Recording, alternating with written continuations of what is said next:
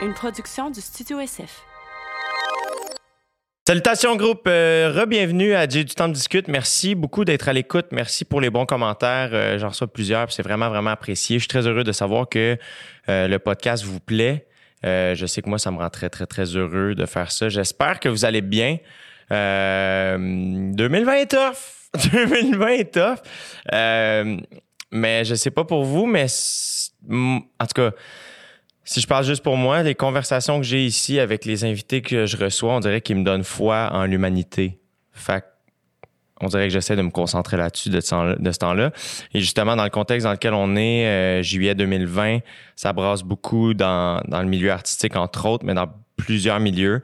Et euh, je me suis dit que je- j'avais, en fait, j'avais envie de parler avec mon ami Rosémée Automne Témorin, qui est toujours, euh, je trouve vraiment excellente pour parler de sujets euh, difficiles avec, est comme, je, vais utiliser le mot légèreté, mais c'est même pas tant une espèce de candeur euh, qui fait en sorte qu'on dirait que ce- cette conversation sur un sujet plus touché, euh, souvent est vraiment moins difficile qu'elle peut sembler l'être avant de l'aborder. Bref, ça faisait longtemps que je l'avais vue, j'avais envie de la revoir aussi. Elle était déjà venue sur le podcast aussi, puis elle est tout le temps tellement pertinente, intelligente, drôle. euh, je l'adore, bref. Fait que voici ma discussion avec mon ami Rosemée Automne Témorin. Vous écoutez présentement dans vos douces petites oreilles. J'ai du temps pour discuter. Merci d'être là. Ouais, c'est Jet Stop qui discute. Ouais, c'est Jet Stop qui discute. Ouais, c'est Jet Stop qui discute. Ouais, c'est Jet Stop qui discute. Rosemée Automne Témorin, Allô? euh, on, on commence souvent des conversations comme ça, mais on dirait que dans le contexte en ce moment, la- cette, cette question-là prend un autre, tu sais, comme, est comme plus deep, Ah, mais pose-la même pas. Comment ça va? Non, prochaine question. Ah ouais, hein? À ce point-là, je comprends. Mais je comprends. Ah, Mais veux-tu que je te dise? Euh, first, je t'ai invité évidemment parce que je m'ennuyais toi puis ça fait longtemps qu'on s'est vu. Mais aussi, pour vrai, euh, parce que euh, euh, je sais pas si tu es consciente de ça, mais moi, dans ces contextes-là, tu m'aides beaucoup. Ah, Tu es quelqu'un que, je, que je, je regarde, que je suis, je, autant sur les réseaux sociaux que ce que, ce que, tu, ce que tu fais. On dirait que, puis je veux pas, c'est pas de la pression que je suis en train de te mettre, je suis en train de te féliciter puis de te remercier, c'est que je te trouve intelligente, je, te, tr- je trouve que tu communiques bien dans ce genre de contexte-là. merci. Puis euh, tu as une espèce de. Je sais pas, tu es vraiment bonne pour avoir des conversations difficiles puis garder une espèce de candeur là-dedans, ou du moins. Fait que c'est aussi. ma stratégie. Moi, je pense qu'il faut une pluralité de moyens dans euh, le militantisme. Ma Ouais. stratégie, c'est l'éducation populaire douce et souriante pour faire passer des messages radicaux. C'est magnifique! c'est magnifique! Mais est-ce que, est-ce qu'à un moment donné, t'es essoufflé de. de... Oui, oui. Être militante là, au quotidien, puis il y en a des bien, des, des, bien meilleurs que moi, là. mais mettons, essayer de, de faire une différence dans, dans notre tête et dans euh, le, les gens qui, le comportement des gens qui nous entourent, c'est épuisant parce que pour commencer à discuter de ces enjeux-là, il faut être consciente de ses propres biais. Ça veut dire qu'il faut regarder et décortiquer nos propres comportements à chaque jour, tout ce qu'on fait. Fait que, un, c'est aliénant. Deux, c'est très frustrant parce qu'on réalise qu'on est soi-même très souvent un humain de marde. Après ça, comment on fait pour changer? Ben là, il faut trouver les outils sans aliéner les autres, pas pitcher notre charge émotionnelle sur autrui. Fait que, OK, je vais m'instruire, je vais m'améliorer. Après ça, je vais me donner un petit coup de sur les doigts à chaque fois que je fais une erreur, puis en me disant que c'est normal de faire des erreurs, c'est comme ça qu'on progresse. Puis après ça, je vais essayer d'intellectualiser mon cheminement puis essayer de le rendre digeste pour peut-être inviter les gens autour à entamer un processus semblable ou pas, c'est leur affaire. Ouais. Donc, j'ai fait trois siestes en trois jours. je, je suis crevée raide. Mais je comprends, j'ai. euh, Mais ça, c'est moi, là, super privilégié, qui a des tribunes, là. J'ai même pas à me battre pour pouvoir faire entendre mon message. Moi, on me tend le micro, tu sais, Mhm. euh, perpétuellement. Donc, j'ai même pas cette fatigue-là à accumuler. Moi, c'est facile. Après ça, je pense euh, à toutes les... Mettons, en ce moment, on parle beaucoup de, de violences sexuelles, tu sais.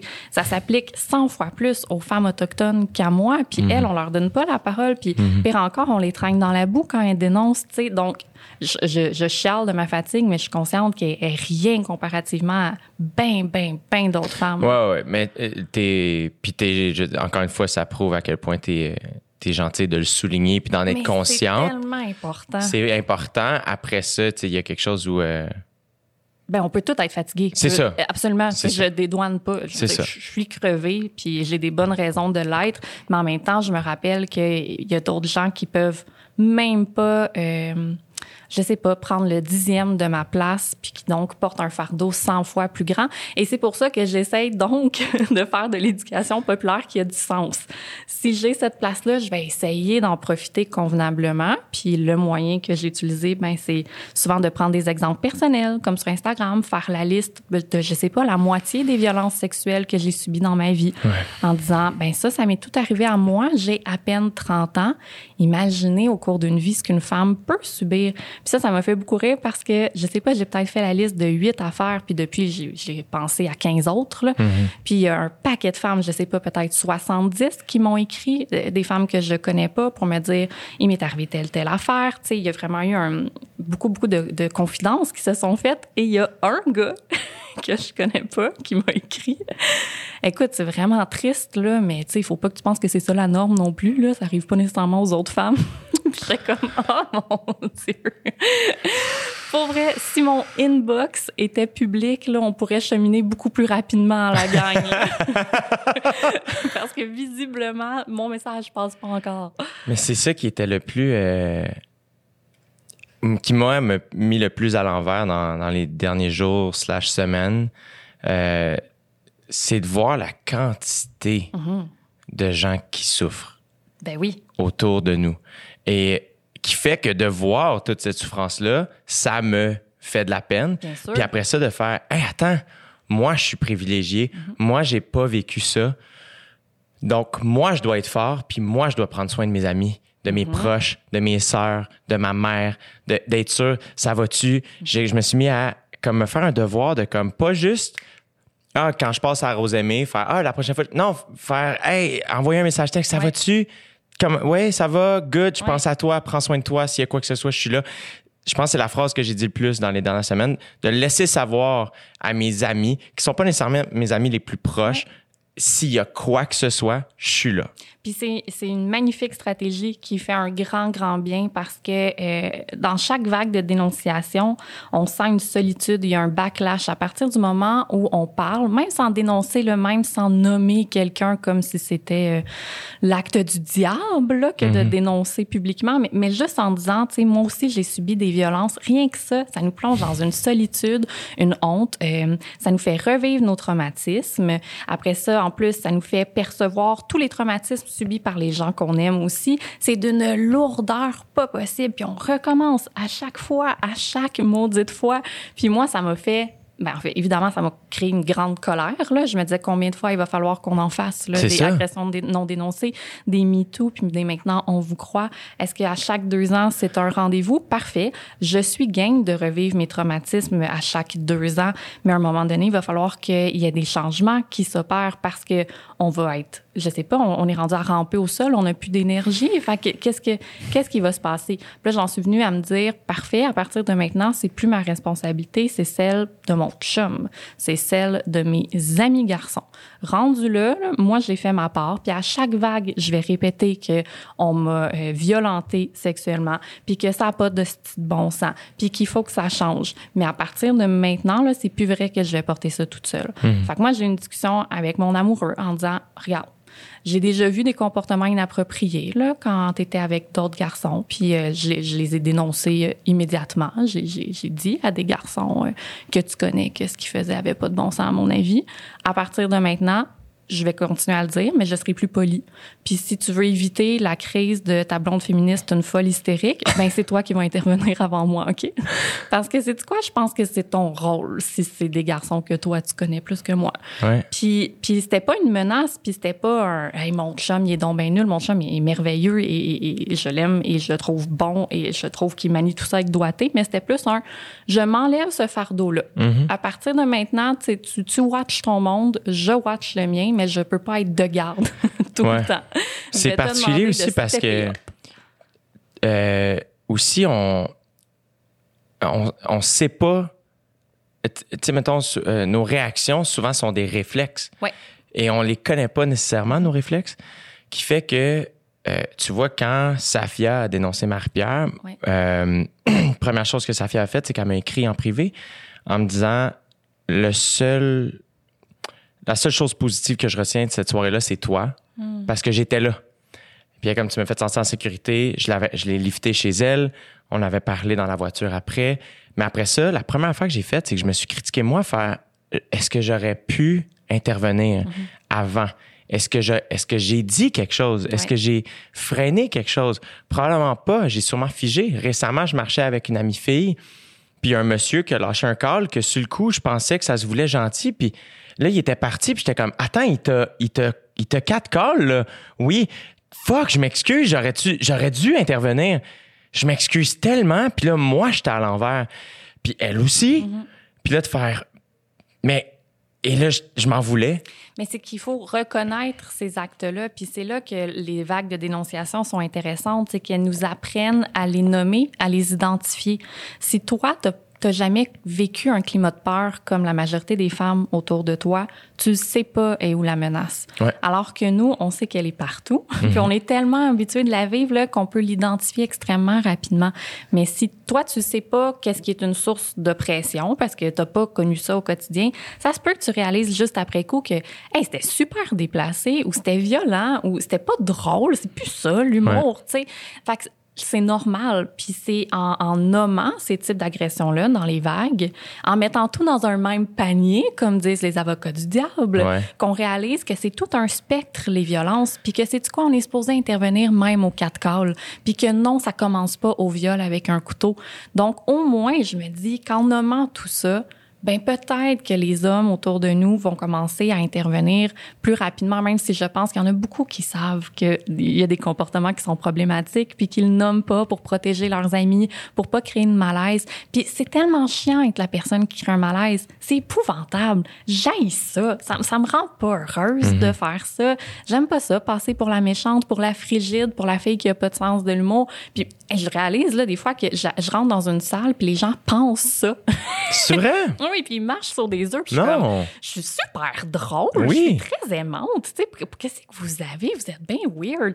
Puis je réalise que, ah, OK, juste parce que des fois, ça se peut que je dise à voix haute, je j'ai pas trouvé ça bla- je trouve pas ça drôle que tu suggères que je te fasse une fellation dans un bureau Euh, ça fait de moi une femme castrante puis t'es comme ok ben crime la barre est Puis c'est fou, c'est fou que et- et ça, ça surligne tellement le problème si la phrase que tu viens de dire c'est une vraie phrase est une, est une vraie phrase et quelque chose que et que vécu des gens autour te font sentir comme si c'était toi le problème dans ce contexte. oui Tu fais Ben, de moins en moins comme si j'étais le problème, mais de plus en plus comme si j'étais la méchante belle-mère qui allait leur mettre du savon dans la bouche, mettons. Mhm. Puis, puis moi, j'ai pas envie de me présenter comme ça, c'est pas ça mon nom. mais, mais je me dis, ben, coudon, si c'est ça, juste des fois dire, euh, je sais pas, euh, arrête de parler à cette fille-là, elle est bien trop saoule, tu vas bien. Euh, L'autre fois, j'étais dans un bar, je capotais. Il y avait deux messieurs, je sais pas, quinquagénaires à la table à côté de celle à laquelle j'étais assise. Puis l'autre bar, il y avait deux jeunes filles, probablement avec des fausses cartes pour rentrer dans un bar. Je ne les blâme pas rite de passage. Puis ils sont sur le party, les filles, puis ils sont contentes d'être là. Puis les deux messieurs à côté de moi discutaient sur euh, est-ce qu'on les approche maintenant ou sont pas encore assez saouls? non. Euh, puis toi, toi, tu t'essayes. Ah, elle a l'air plus saoule. D'après moi, ça va être plus facile pour moi. Puis j'étais comme. fait que tu sais, je me suis juste assise vers eux, tu sais, comme si j'étais assise à leur table, en les regardant comme avec insistance, puis en, en les fixant, en me disant mais voyons donc, tu sais, ils, ils vont être gênés. Puis tu sais, ils me regardaient comme si j'étais la conne qui les dérangeait et avec aucune introspection, pas du tout avec un pourquoi cette jeune femme-là nous regarde avec des couteaux dans les yeux et est rendue assise à notre table puis elle fait des noms de la tête? Voyons, tu sais, elle est bien dérangeante. Puis finalement, c'était merveilleux parce qu'ils ont payé des shooters aux deux filles qui se sont moquées d'eux comme comme j'ai rarement vu des filles rincer des gars, c'était Ah ouais, des hein? reines, tu sais, qui, qui avaient absolument pas besoin de moi pour les faire passer comme deux estimes morons. Puis je me suis dit, j'adore la jeune génération. Mais euh, vraiment, là, ah, ils ont eu l'air, ils ont eu l'air tellement épais. Mais je me disais, même là, même les fois où je veux avoir l'air méchante, je passe comme quelqu'un qui a pas d'impact. Et les simples fois où j'essaye de me faire respecter ou qu'on respecte mes collègues féminines, ben je passe pour euh, la castrante. Donc, il y a nulle part où finalement on gagne. On est supposé gagner en souriant, puis en faisant ha, ha, ha, comme ça euh, à toutes les allusions, puis en disant que euh, nous on aime donc bien ça l'humour grivois, C'est- ça l'humour grivois. Parce que vous en feriez entre gars si c'était ça l'humour grivois. Vous niaiseriez entre vous. Tu sais, moi, c'est très rare que j'entende des gars dire à leurs collègues gars, viens donc sucer aux toilettes. C'est dommage. Parce que, je veux dire, ça irait dans les deux sens. C'est pas ça. Faut qu'on en discute. Fait au moins, les vagues amènent ça.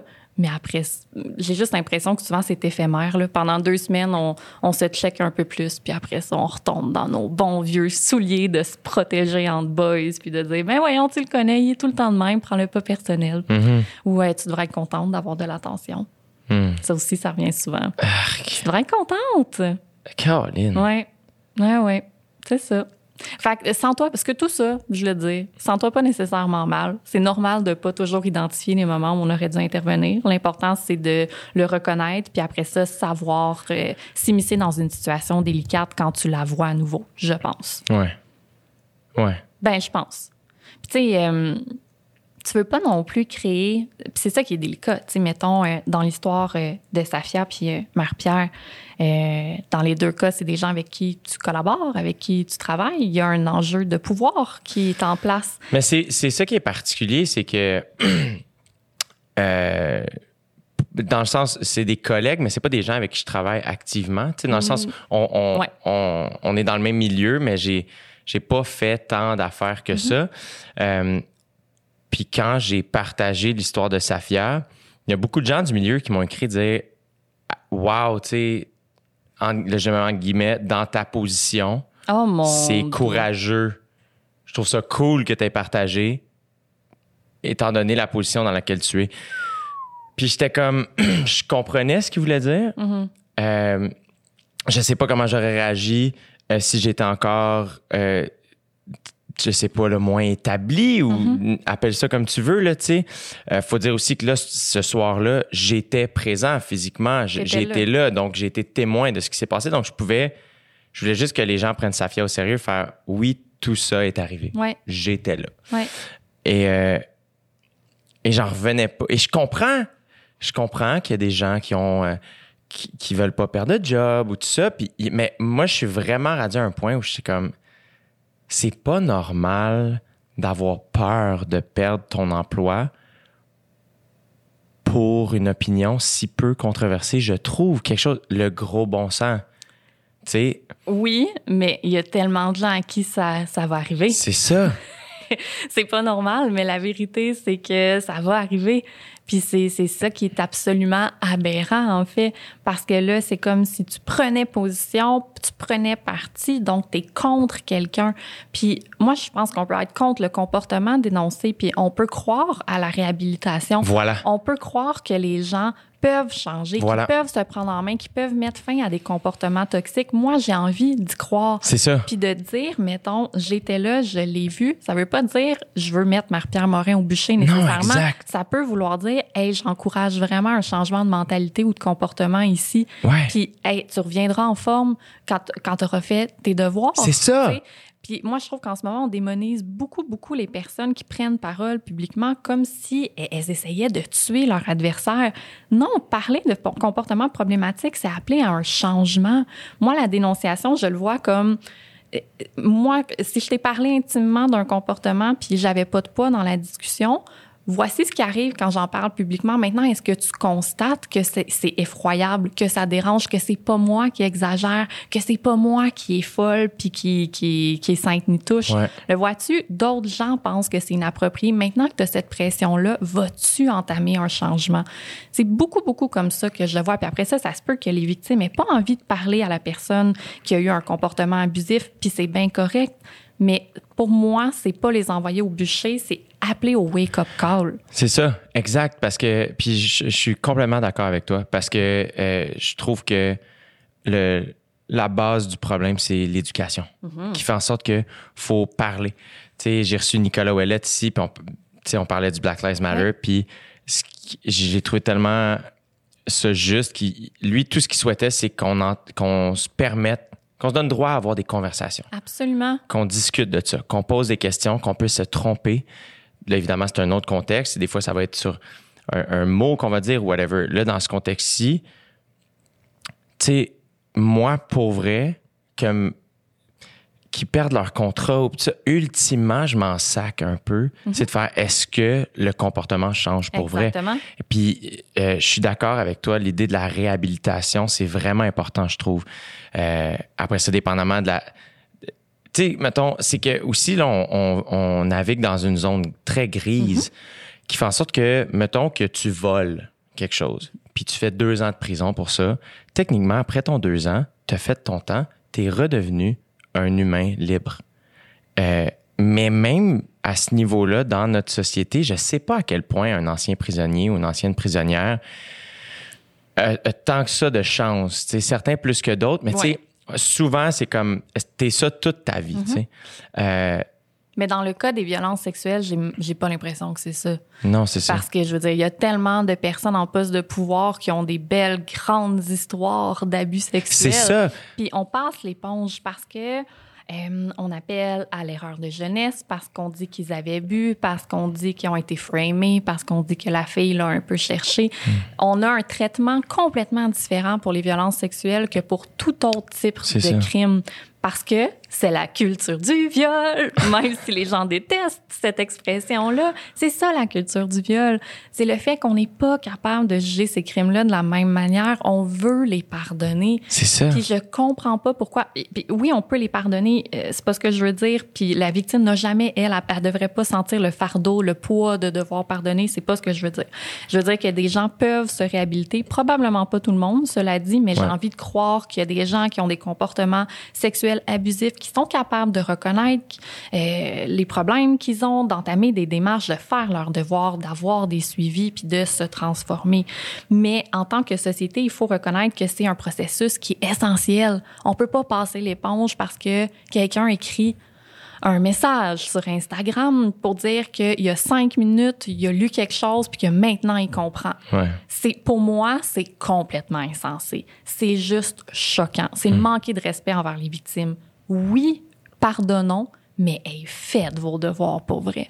Parce que moi, là, les petites games politiques là, de parler au conditionnel puis de dire que la transformation est entamée trois minutes après qu'on ait finalement nommé quelque chose que tu savais qui existait depuis des années, j'embarque pas. J'ai envie qu'on soit plus rigoureux. J'ai envie qu'on en demande plus aux Ouais. gens qui ont abusé. Pas qu'on les lynche, mais qu'on les surveille Ouais. puis qu'on demande des vraies, de vraies transformations. Puis tu sais, il y a ça aussi que je trouve intéressant avec euh, la liste. Tu sais, ultimement, je suis pas pour la liste. Je la trouve euh, super dérangeante. Je la regarde à tous les jours. Elle s'allonge, elle s'allonge. C'est terrifiant. hein? Ça me prend 15 minutes, là, C'est terrifiant. C'est terrifiant. Puis pour mettre les gens en contexte, c'est juste les noms, puis on sait pas qu'est-ce qu'ils ont fait. Puis, euh, puis Il y a certaines personnes qui à côté, souvent il y a le nom, il y a le milieu dans lequel la personne Ouais. travaille, et après ça, s'il y a plus qu'un témoignage, ouais. on sait le nombre. Exactement, c'est tout. Mais après ça, on ne sait pas s'il a envoyé des photos de son pénis, s'il a violé. Tu sais, tout ça est, mélangé dans une même liste, ce qui bouleverse beaucoup de gens. Puis au début, je me disais, OK, c'est vrai, tu sais, c'est, quand même rochant. Ton nom se retrouve là. euh, Tu es mélangé avec des gens qui ont commis des crimes beaucoup plus graves. Puis après ça, je me suis dit, très bien. Et si au contraire, on disait aux gens qui sont sur cette liste-là, ben dis-moi là, qu'est-ce que tu as fait? Peut-être que c'est ça le début de la démarche de, la démarche de réhabilitation, de dire OK, mon nom est sur la liste, j'ai fait mon examen de conscience. C'est tu quoi Euh, à cinq reprises, j'ai suivi des filles dans un bar en étant extrêmement insistant. Je les ai pas touchées, mais je reconnais que c'est complètement inapproprié. Puis à partir de maintenant, euh, ben, c'est du quoi j'arrête de boire? Ou euh, deux consommations pas plus parce que j'ai un comportement extrêmement problématique quand j'ai bu. OK, parfait. Mon nom est sur la liste. Ben ouais, j'ai fait du viol conjugal. Puis euh, je le reconnais, je suis en thérapie parce que j'ai vraiment, vraiment réfléchi à la chose. Puis savez-vous quoi, je vous en parle pas d'ici un an parce que je suis pas ici pour avoir votre compassion. Je suis ici pour reconnaître ce que j'ai fait. Si ça bouleverse tant que ça les gars qui sont sur la liste, qu'on n'ait pas nommé ce qu'ils ont fait, ben qu'ils le fassent. Ouais. Puis là, peut-être que je vais me dire que, OK, tu prends ça au sérieux parce que tu as reconnu tes torts avant que quelqu'un te mette le nez dedans en sortant les screenshots de ta conversation texto où tu reconnais tout le lendemain puis où tu gaslights ta victime le surlendemain. Fait que prenez-la, la responsabilité. Si vous jugez que vos victimes ne sont pas assez responsables dans leur dénonciation, allez-y, messieurs, je serai là, puis je vais vous lire. Parce qu'en attendant, OK, peut-être qu'une liste, c'est pas le meilleur moyen, mais pour être quelqu'un qui a dénoncé à la police, bonne chance pour te faire prendre au sérieux. C'est ça. Puis si le système judiciaire a changé dans les deux dernières années, comme Y écrit? Yves Boisvert, je sais pas, Yves Boisvert écrit ça. Yves Boisvert est un gars euh, respectueux et rigoureux, euh, je veux dire, j'ai envie de le croire. Mais si c'est vrai, ben il va falloir que le système judiciaire rassure les milliers de victimes qui a traîné dans la boue ou qui a pas cru dans les dernières années. Parce que s'il y a eu une transformation de ce côté-là, je vais être la première ravie, mais viens, viens me chercher, viens me redonner confiance. Parce que moi, j'ai dénoncé, puis je, je vais le raconter parce que je pense que c'est un, un très bon exemple. Moi, dans ma vie, là, j'ai tout vécu, tu sais, de, du harcèlement sexuel en ligne au viol conjugal, en passant par littéralement l'agression sexuelle. J'ai rien dénoncé de tout ça parce que tu sais que la ligne est toujours floue. Tu sais, de- on va dire que j'étais saoule, on va dire que je le connaissais, on va dire que j'ai pas été claire. J'ai pas envie de subir ça. Mais une fois, un gars m'a éjaculé dessus dans le métro. Puis là, je me suis dit, ça, hey, ça, je peux vraiment avoir rien à voir là-dedans. Là. Euh, Honnêtement, je le connais pas. Il m'a éjaculé dessus dans le métro. Tabarnak. Je peux pas avoir couru après. Ça, je vais aller voir la police parce que il y a aucune, aucune manière que je sois moindrement responsable de ça. Je vais au bureau, euh, au poste de police. Je raconte ce qui s'est passé. Bon, OK, madame, euh, ça sera pas facile, hein, parce que, vous savez, il y a pas, les, les témoins, on n'a pas leur numéro de téléphone. Puis je suis comme, ben non, tu sais, j'ai pas pensé à prendre le numéro de téléphone des gens, mais dès que je suis sortie du métro, j'ai appelé, tu sais, on sait quelle heure, tant qu'il y a des caméras, tant qu'il y a quelque chose. Ouais, mais tu sais, dans ces cas-là, hein, vraiment euh, votre parole contre la, la, sienne parce que vous avez pas gardé votre jupe. Je suis comme, ben non, je suis rentrée chez nous puis je l'ai lavé. Voir que j'avais envie de garder ça, tu sais. Mais c'est ça. Fait que c'est sûr que là, ça va être plus compliqué. Euh, puis bon, tu sais, je sais pas si on va être capable de le retrouver, mais si on est capable de le retrouver, euh, tant mieux. Tu sais, on vous appellera. Puis je suis comme, OK, tu sais, ça, je comprends, j'entends ce que vous me dites. Et le policier me dit en toute bonne foi, vraiment comme un bon père, mais tu sais, mademoiselle, euh, ces choses-là, on les sent venir, hein. La prochaine fois que vous sentez là, que vous n'êtes pas en sécurité dans un wagon, là, changez de wagon. Puis je suis comme. OK, ça, c'est le crime sexuel que je dénonce parce qu'il n'y a aucune manière que j'ai la moindre responsabilité et ça termine quand même par Mademoiselle, tu sais, vous auriez dû changer de wagon. Calice. Fait que ça, Ah, ça, c'était là, je sais pas, 6 ans, 7 ans. Ah. Fait qu'après ça, imagine, tu sais, est-ce que j'aurais dû aller au poste de police quand euh, j'ai couché avec quelqu'un en vomissant, tu sais? Le qu'est-ce qu'on m'aurait dit? Ben, madame, mademoiselle, vous auriez pas dû boire. qu'est-ce que. Donc, OK, bravo s'il y a eu des transformations récemment, mais hey, combien sommes-nous dans ma position? Puis après ça, les policiers de Val d'Or qui agressaient sexuellement des femmes autochtones. Quelle femme autochtone a envie de dénoncer? Sont victimes en plus grand nombre, puis après ça, la police en abuse. Je veux dire, euh, après ça, on a beau dire, ah, ah, il existe un système judiciaire pour vous, arrêtez de vous plaindre sur Internet. Allez le tester, le système judiciaire, ça. puis venez me redire ça en me regardant dans les yeux. C'est terrible. C'est fait tout croche, puis peut-être que ça a changé. À mon époque, c'était fait tout croche. Ouais. Tant mieux si c'est plus la même chose, mais venez me montrer en quoi il y a eu des transformations parce que quand je lis encore aujourd'hui des extraits de procès sur la question, non, ça me donne pas envie de dénoncer par les voies habituelles. Calice. Ben oui. Je suis tellement désolé que tu as vécu tout ça. Ben merci, ça va. Ça a pas laissé de, ça, ça a pu laisser de traumatisme. J'ai pas pris le métro pendant plusieurs années. Je et fun fact, euh, la fois où je l'ai repris la première fois, il y a un homme qui s'est mis derrière moi, derrière moi, puis il s'est mis à me dirty talker euh, dans Non. Oui. Et là, je me disais, tu sais, immobile, comme, ben oui, c'est ça. Fait que, euh, pas pris le, le métro pendant des années, puis il faut que ceci m'arrive. Et il y a un jeune homme qui s'est levé en voyant ce qui se passait et qui s'est mis entre nous deux. Oui. Puis qui m'a dit, Madame, est-ce que tout va bien? Euh, que vous passez une belle journée? Puis là, je l'ai regardé, puis j'étais comme, OK, c'est- merci. Il y, a, Wow. il y a quelque chose, au moins, il y a quelque chose qui commence à changer. Il y a quelqu'un qui s'est interposé, qui a profité de, de son privilège d'homme, qui lui allait pas se faire dirty talker par Ouais. le monsieur pour venir s'assurer que moi, j'étais correcte. Euh, une autre fois, je suis sortie du métro tard le soir, il y a une voiture avec trois gars sous qui me suivaient. Ben, le monsieur qui marchait devant moi a, a changé de direction pour venir me rejoindre. Puis m'escorter jusque chez nous sans me parler. À quel point c'est gentleman.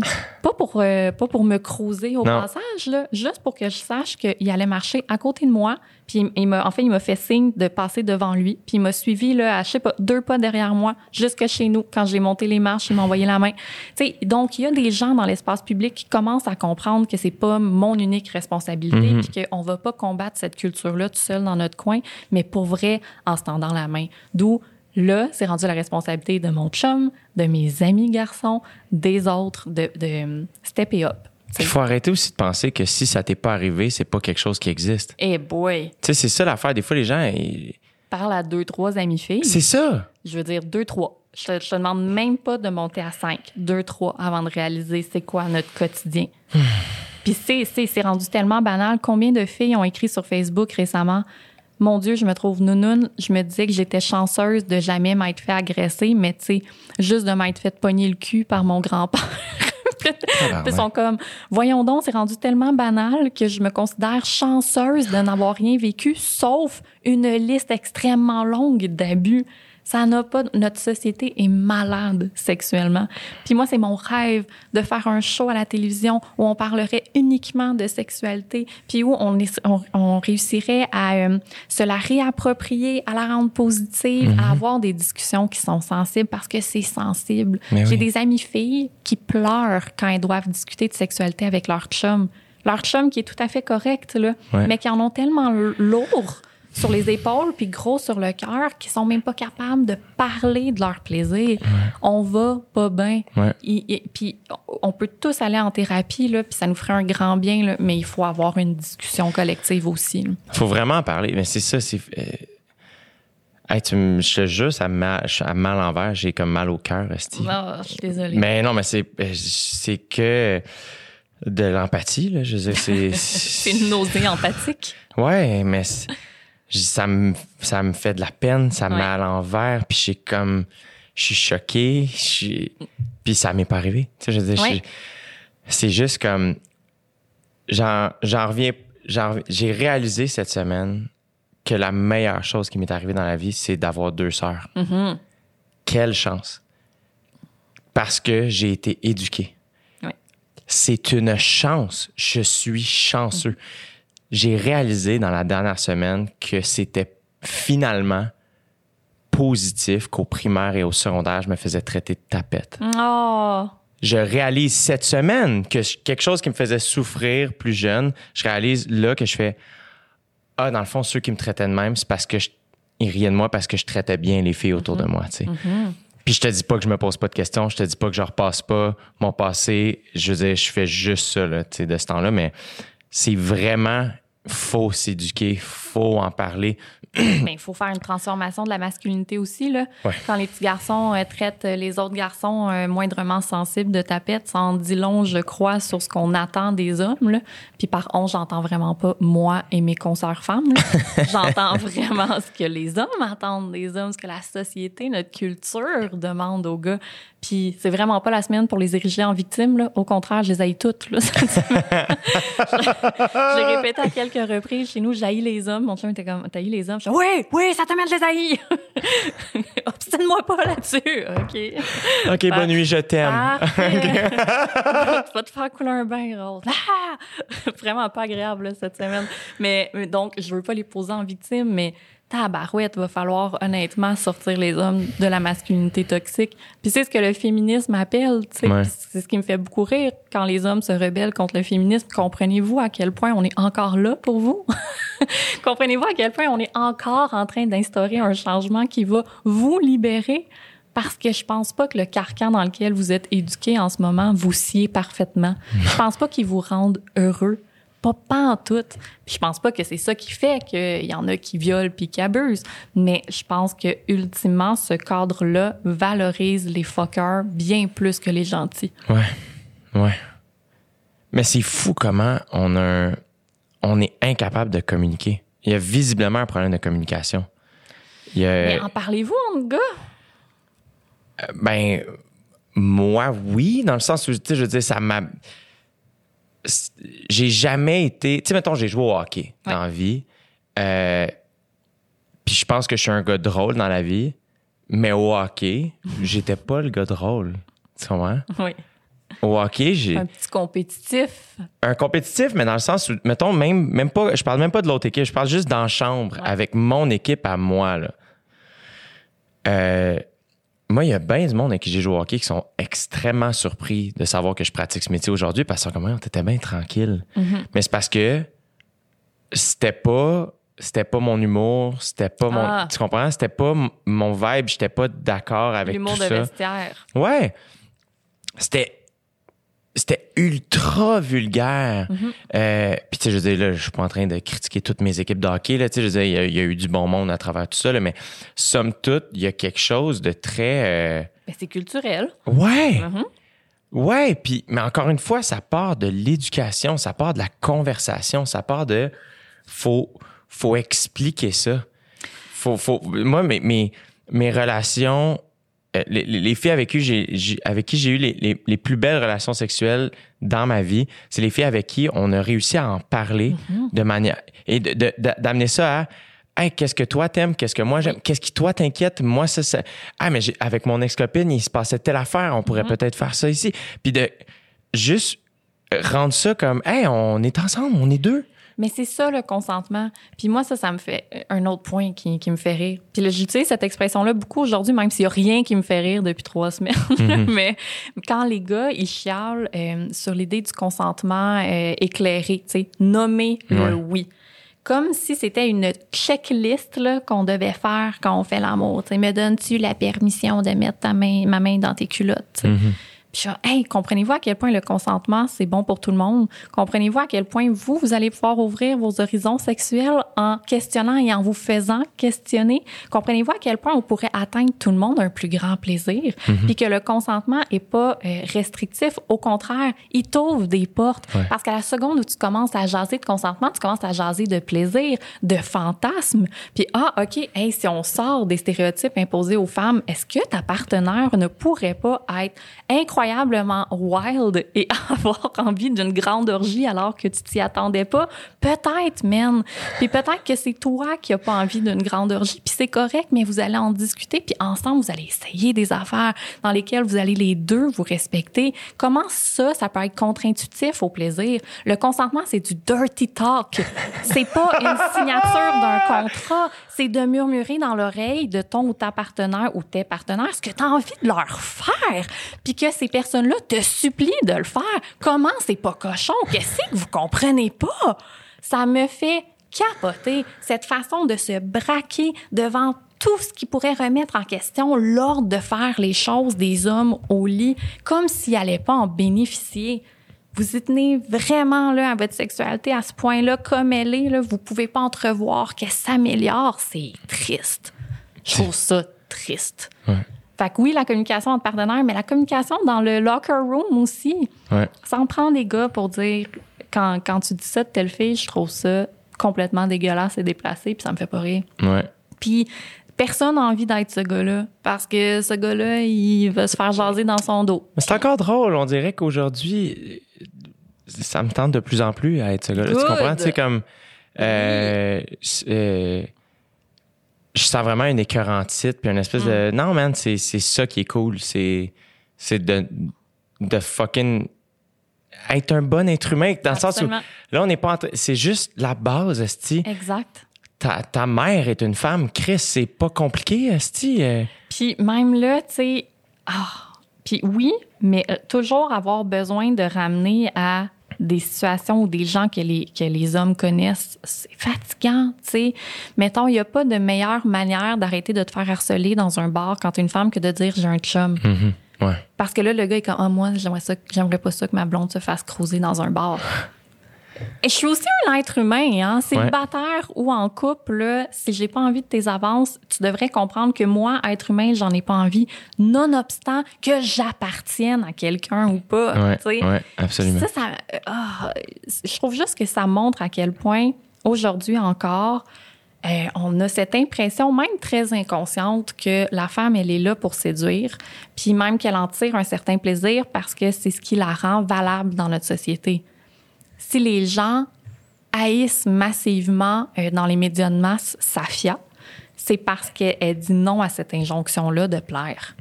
Parce que c'est une guerrière qui dit vos injonctions, je me les mets dans le cul. Puis non seulement je vais pas y obéir, mais je vais vous mettre le nez dedans. Je vais vous montrer à quel point vous en demandez euh, aux femmes et à quel point c'est insensé, puis à quel point ça vous met en colère qu'on ose désobéir. Donc, en- aujourd'hui encore, on n'est pas capable de concevoir qu'une femme ne cherche pas à susciter le désir masculin. C'est incroyable. On n'est pas capable. Ça, c'est puis, puis, puis je dis ça, puis euh, je, je, je m'y, euh, je m'y soumets aussi là. Je veux dire, euh, je, je me rase les jambes. euh, je- des fois, j'ai, j'ai un poil en dessous du nez, je l'enlève. je veux dire, je- j'ai, j'ai mis du cache-cerne avant de venir ici. Puis oui, bien sûr, c'est parce que j'aime ça, me sentir belle. Mais honnêtement, non. Ben non, c'est parce que la société Ouais. me dit qu'il faut que je reste séduisante. Puis qu'inconsciemment, elle te fait croire que c'est ça part de toi, que c'est toi qui veux ça. Bien sûr. C'est ça l'affaire Bien aussi. sûr, c'est moi qui veux ça. C'est ça. C'est moi qui, euh, en allant chez l'esthéticienne, me faire faire un facial parce que honnêtement, j'adore ça. Euh, c'est moi qui ai vraiment demandé qu'on me parle du euh, nouveau traitement où on enlève des boutons sur les fesses pour faire des plus belles photos Instagram. tu sais. c'est un vrai service. Mais c'est clairement nous qui voulons ça, là. ben non, crime. C'est parce qu'on s'attend à ce que la femme soit objet de désir. C'est ça. C'est ça mon rôle, moi, dans la société, d'être bandante. C'est fucked up. Ben oui, c'est fucked up. C'est fucked Puis après up. ça, tu veux pas. J'admire immensément les femmes qui sont capables de se défaire de ça parce que c'est se faire violence au quotidien, parce que c'est recevoir la violence. J'arrête pas de dire à... Je suis en communication avec Safia depuis euh, day one, puis je veux dire, on est des amis, fait qu'on Ouais. on se texte régulièrement, puis tout ça, puis euh, j'arrête pas de dire... J'en reviens pas à quel point elle est forte. Je comprends pas qu'un être humain aussi doux... Elle, elle est d'une douceur que D'une j'ai intelligence, d'une sensibilité. que j'ai rarement talent. rencontré. Ouais. Euh, Safia est que vulnérable, elle est juste real. Ouais. Il n'y a, aucune barrière.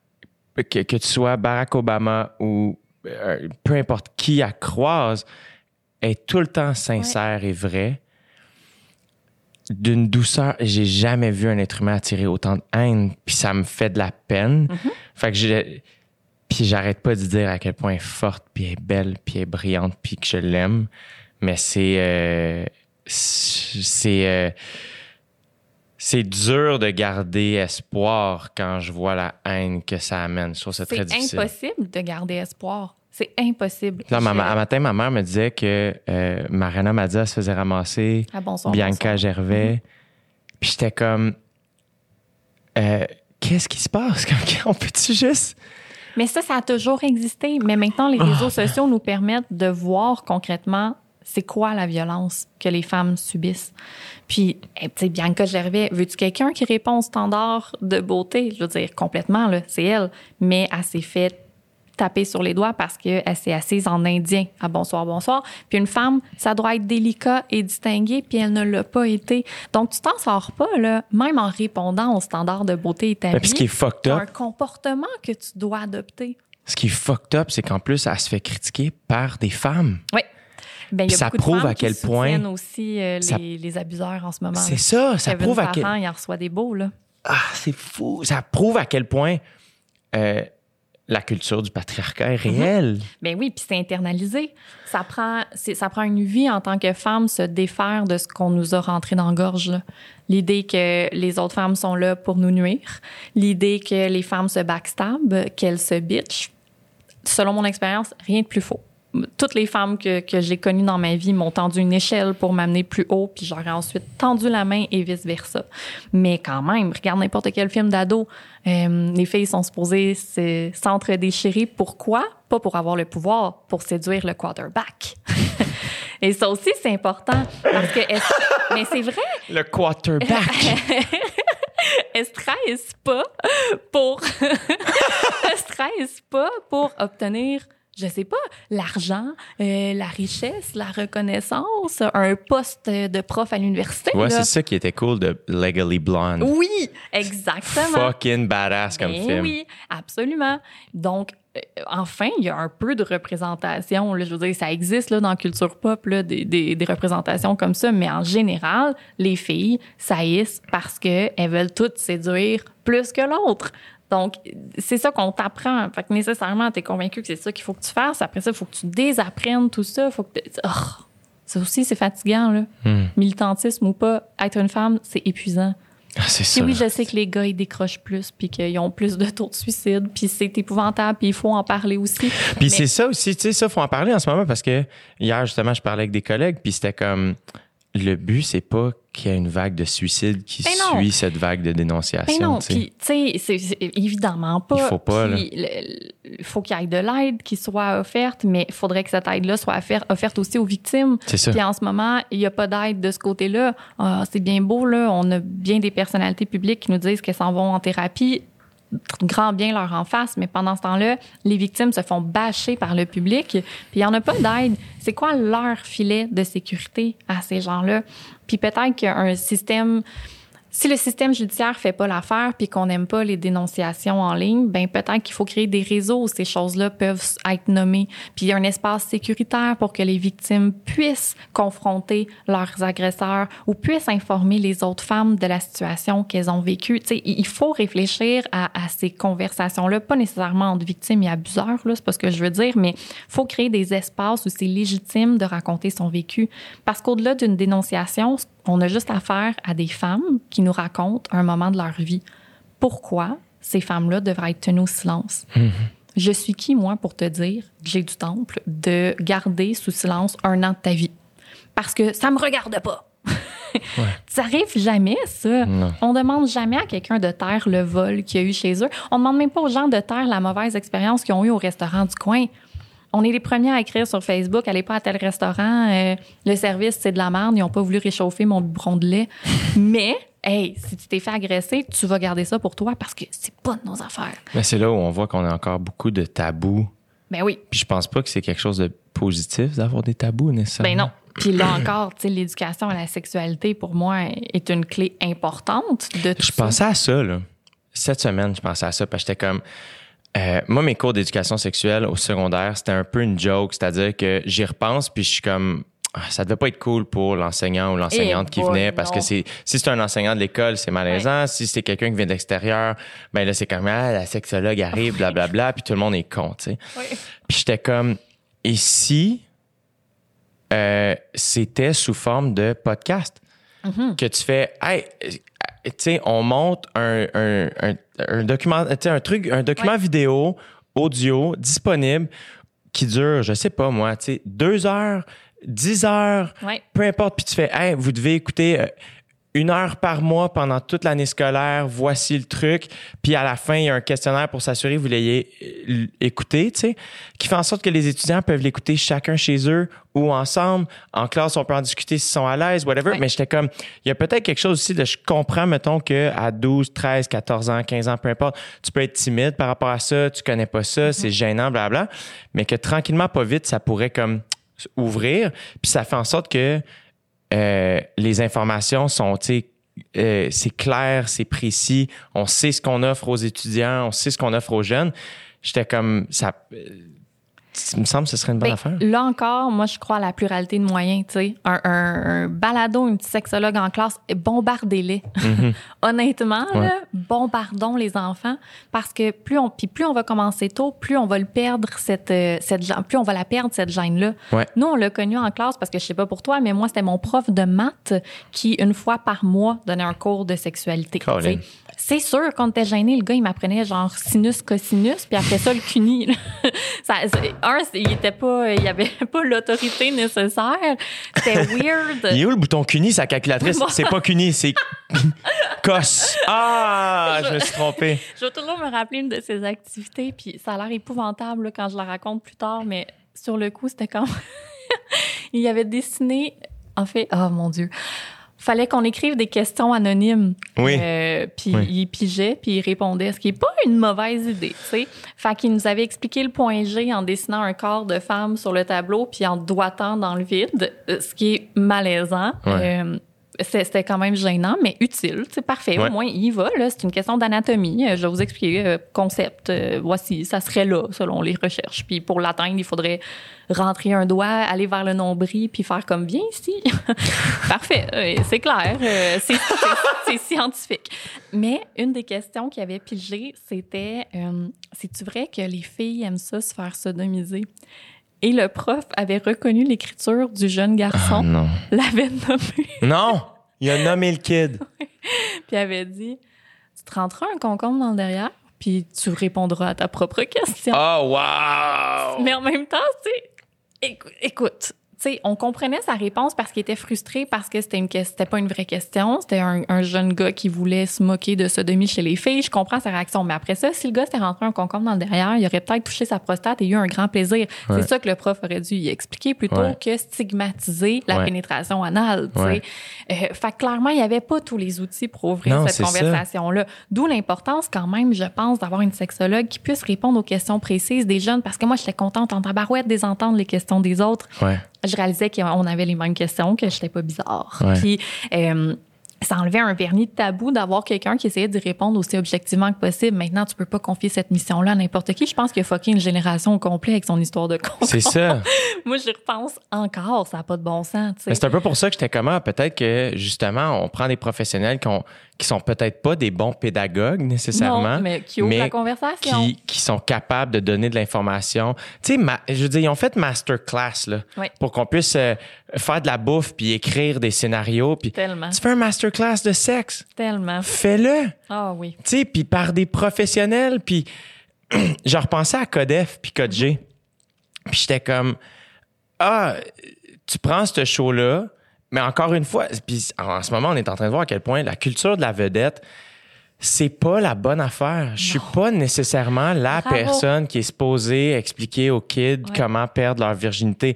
Après ça, je suis conscient que si Jay Dutemps dit que perdre sa virginité, ça n'a pas été la chose la plus fluide de sa vie, mais ça fait en sorte que oui, à Absolument. 15 ans, tu peux te sentir moins seul, puis c'est comme ça passe mieux que si c'est tes parents ou ton prof qui t'en a parlé. Mais faut, il y a deux, trois ans, mon père, on avait eu une conversation à, à Noël, genre euh, juste la famille, là. Puis à un moment donné, on parlait du milieu artistique. tout ça. Puis mon père était comme, les artistes, vous prenez trop de place dans les médias. Puis moi, je commençais à être dans les médias, fait que mon réflexe, c'était un peu de, ah, hey, c'est notre, c'est notre travail, on Ouais. est bon pour le faire. Puis j'ai jamais arrêté de repenser à ça parce que j'étais comme, les médias, c'est pas notre travail. On en fait partie. Ouais. Mais les médias, il y a l'information, il y a le journalisme, il y a le divertissement, il y a l'art, name it. Il y a tellement de spécialistes qui sont bons pour vulgariser les enjeux, qui connaissent 100 fois mieux que n'importe qui dans le domaine artistique. Mais le problème, c'est qu'on n'aime pas ça, les discours trop intelligents. Aussi accessibles soient-ils, on est tellement axé sur le divertissement, on n'a Exact. pas envie que, on n'a pas envie de réfléchir. Puis, tu sais, le seul bon point euh, du culte du vedettariat, à mon avis, c'est quand on a Élie Sapi qui vient nous parler d'enjeux autochtones à Bonsoir, Bonsoir, ou Roy Dupuis qui vient parler de conservation euh, des rivières à sucré-salé. Tu sais, Ouais. C'est, c'est d'avoir ces quelques vedettes-là qui profitent de leur tribune populaire pour faire passer des enjeux Mais qui sociaux. connaissent ça. Mais tu sais, oui, je quand. Boucard Diouf vient me parler d'environnement, il enseigne ça dans Ouais. vie. Tu sais, c'est juste Mais que. pourquoi on n'est pas capable de laisser de la place à d'autres êtres savants? Pourquoi on a besoin que ce soit une vedette qui vienne nous éduquer? Exact. Puis, je pense qu'il y a un problème de diffuseur, il y a un problème de public puis de producteur là, dans tout ça. là. Ouais. Il- on commence tout dans la chaîne? Ben, puis même moi, le premier, tu sais, je veux dire, ici, j'ai pas reçu d'enseignants, j'ai pas reçu Ouais. de professionnels de, de rien. Mais après ça, évidemment, je veux dire, je book moi-même, il y a une- quelque chose, de- mais il y a une recherche à faire, mais en demeure pas moins que dans les médias, Mm-hmm. Ils ont accès à ça. Puis je trouve juste que après ça, c'est trop facile de dire. Ben, le public aimera pas ça. C'est comme, ouais, il aime pas ça parce que tu lui as jamais proposé ça. Exactement. Puis il sait pas qu'il pourrait aimer ça. Si tu sers du craft dinner Mhm. non-stop à quelqu'un, ben oui, quand tu drops du boudin, la personne va sûrement jumper. Mais si tu varies les plats, ben à un moment donné, la personne va développer son palais puis elle va en demander du Combien boudin. de centaines de milliers de vues a sur YouTube l'historien Laurent Turcot? Voilà. L'historien Laurent Turcot, on l'a entendu un peu dans les médias populaires, mais le gars a parti sa chaîne YouTube, un giga succès. Là, soudainement, on l'entend plus. Mais Laurent, quand il parle, là, je m'excuse, euh, des fois, ça prend un dictionnaire, mais ça le rend pas moins intéressant. Au contraire, il élève le discours, puis les gens en redemandent. On est capable de se faire parler intelligemment. Ouais. Puis je dis pas que les vedettes sont toutes niaiseuses, là, vraiment pas. Mais c'est juste qu'à un moment donné, euh, le jardin que tu as fait cet été, on a fait le tour. C'est ça. Est-ce qu'il y a moyen de parler euh, du jardin euh, de Lise Dion, puis d'après ça, avoir une spécialiste qui nous parle des enjeux climatiques, puis comment ça va changer nos semis? Ouais. C'est possible. Tu sais, je, je dis pas qu'il faut faire table rase de, des médias aujourd'hui, mais faisons de la place à des gens qui savent de quoi ils parlent. C'est ça. Puis en, en matière de sexualité, et que je trouve qu'on leur donne pas de spotlight. Il n'y en a pas d'émission sur fou. la sexualité. Puis je trouve ça extrêmement dommage parce que je pense que c'est grand public. Puis moi, je, je rêve d'une émission qu'on pourrait regarder entre ados et parents. On devrait en animer une. Ben, c'est mon rêve. C'est mon rêve. Chris, on devrait faire ça. Pour vrai, je veux que les gens ils soient assis chez eux, là, toute la famille ensemble, puis que ça joue à 4h30, là, puis que pendant qu'ils cuisinent, après, ils discutent des Mhm. enjeux qui ont été abordés dans l'émission, puis que ce soit même pas gênant, que ce soit juste naturel. Puis des enjeux sur la, la sexualité, ça va au-delà de la pénétration, c'est l'intimité. C'est comment on est capable de rentrer en communication avec autrui. Comment on crée une connexion, comment Ouais. on la garde vivante, comment on prend un pas de recul, comment on sait qu'on est allé trop loin. Tout n'est pas négatif. Puis c'est normal, en ce moment, je trouve qu'on parle surtout de sexualité pendant les vagues de dénonciation, puis il faut le faire. Mais à un moment donné, il va falloir redorer le blason de l'intimité. Puis il- pour y arriver, il va falloir réfléchir. Puis on peut pas juste réfléchir en situation de crise. Ça nous prend quelqu'un qui va faire le suivi. Ouais. puis qui va. Hier, je regardais Normal People. C'est euh, sur euh, Radio-Canada, mais anglais.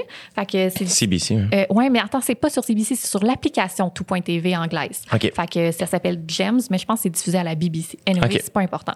Euh, c'est un show pour ados, mais regardé par des adultes, un peu comme Sex Education. OK. Puis il y a là-dedans la plus belle scène de consentement que j'ai jamais vue de ma vie. Et elle est extrêmement sexy là. C'est pas, euh, c'est pas, euh, c'est pas plate pour deux scènes. Puis je regardais ça puis je me disais ça, ça devrait être montré en secondaire 1 à tout le monde. Ouais. Dans toutes les classes du monde entier. Ça, c'est exactement ce qu'on a besoin de voir à la télévision. Je le vois pas encore au Québec, mais ah, ceci existe. On va l'importer, on va s'en inspirer, on va en montrer des exemples, puis on va en discuter, puis c'est comme ça qu'on va grandir. Parce que les dénonciations sont importantes, mais on peut pas parler de sexualité seulement aux deux ans quand les femmes se, se déchirent le cœur pour exposer encore une fois toutes leurs blessures. C'est pas, ça a pas, de- vous pouvez pas nous demander ça. Mais non. On Non. peut pas, on peut pas porter la révolution toute Ça a seule. pas d'allure.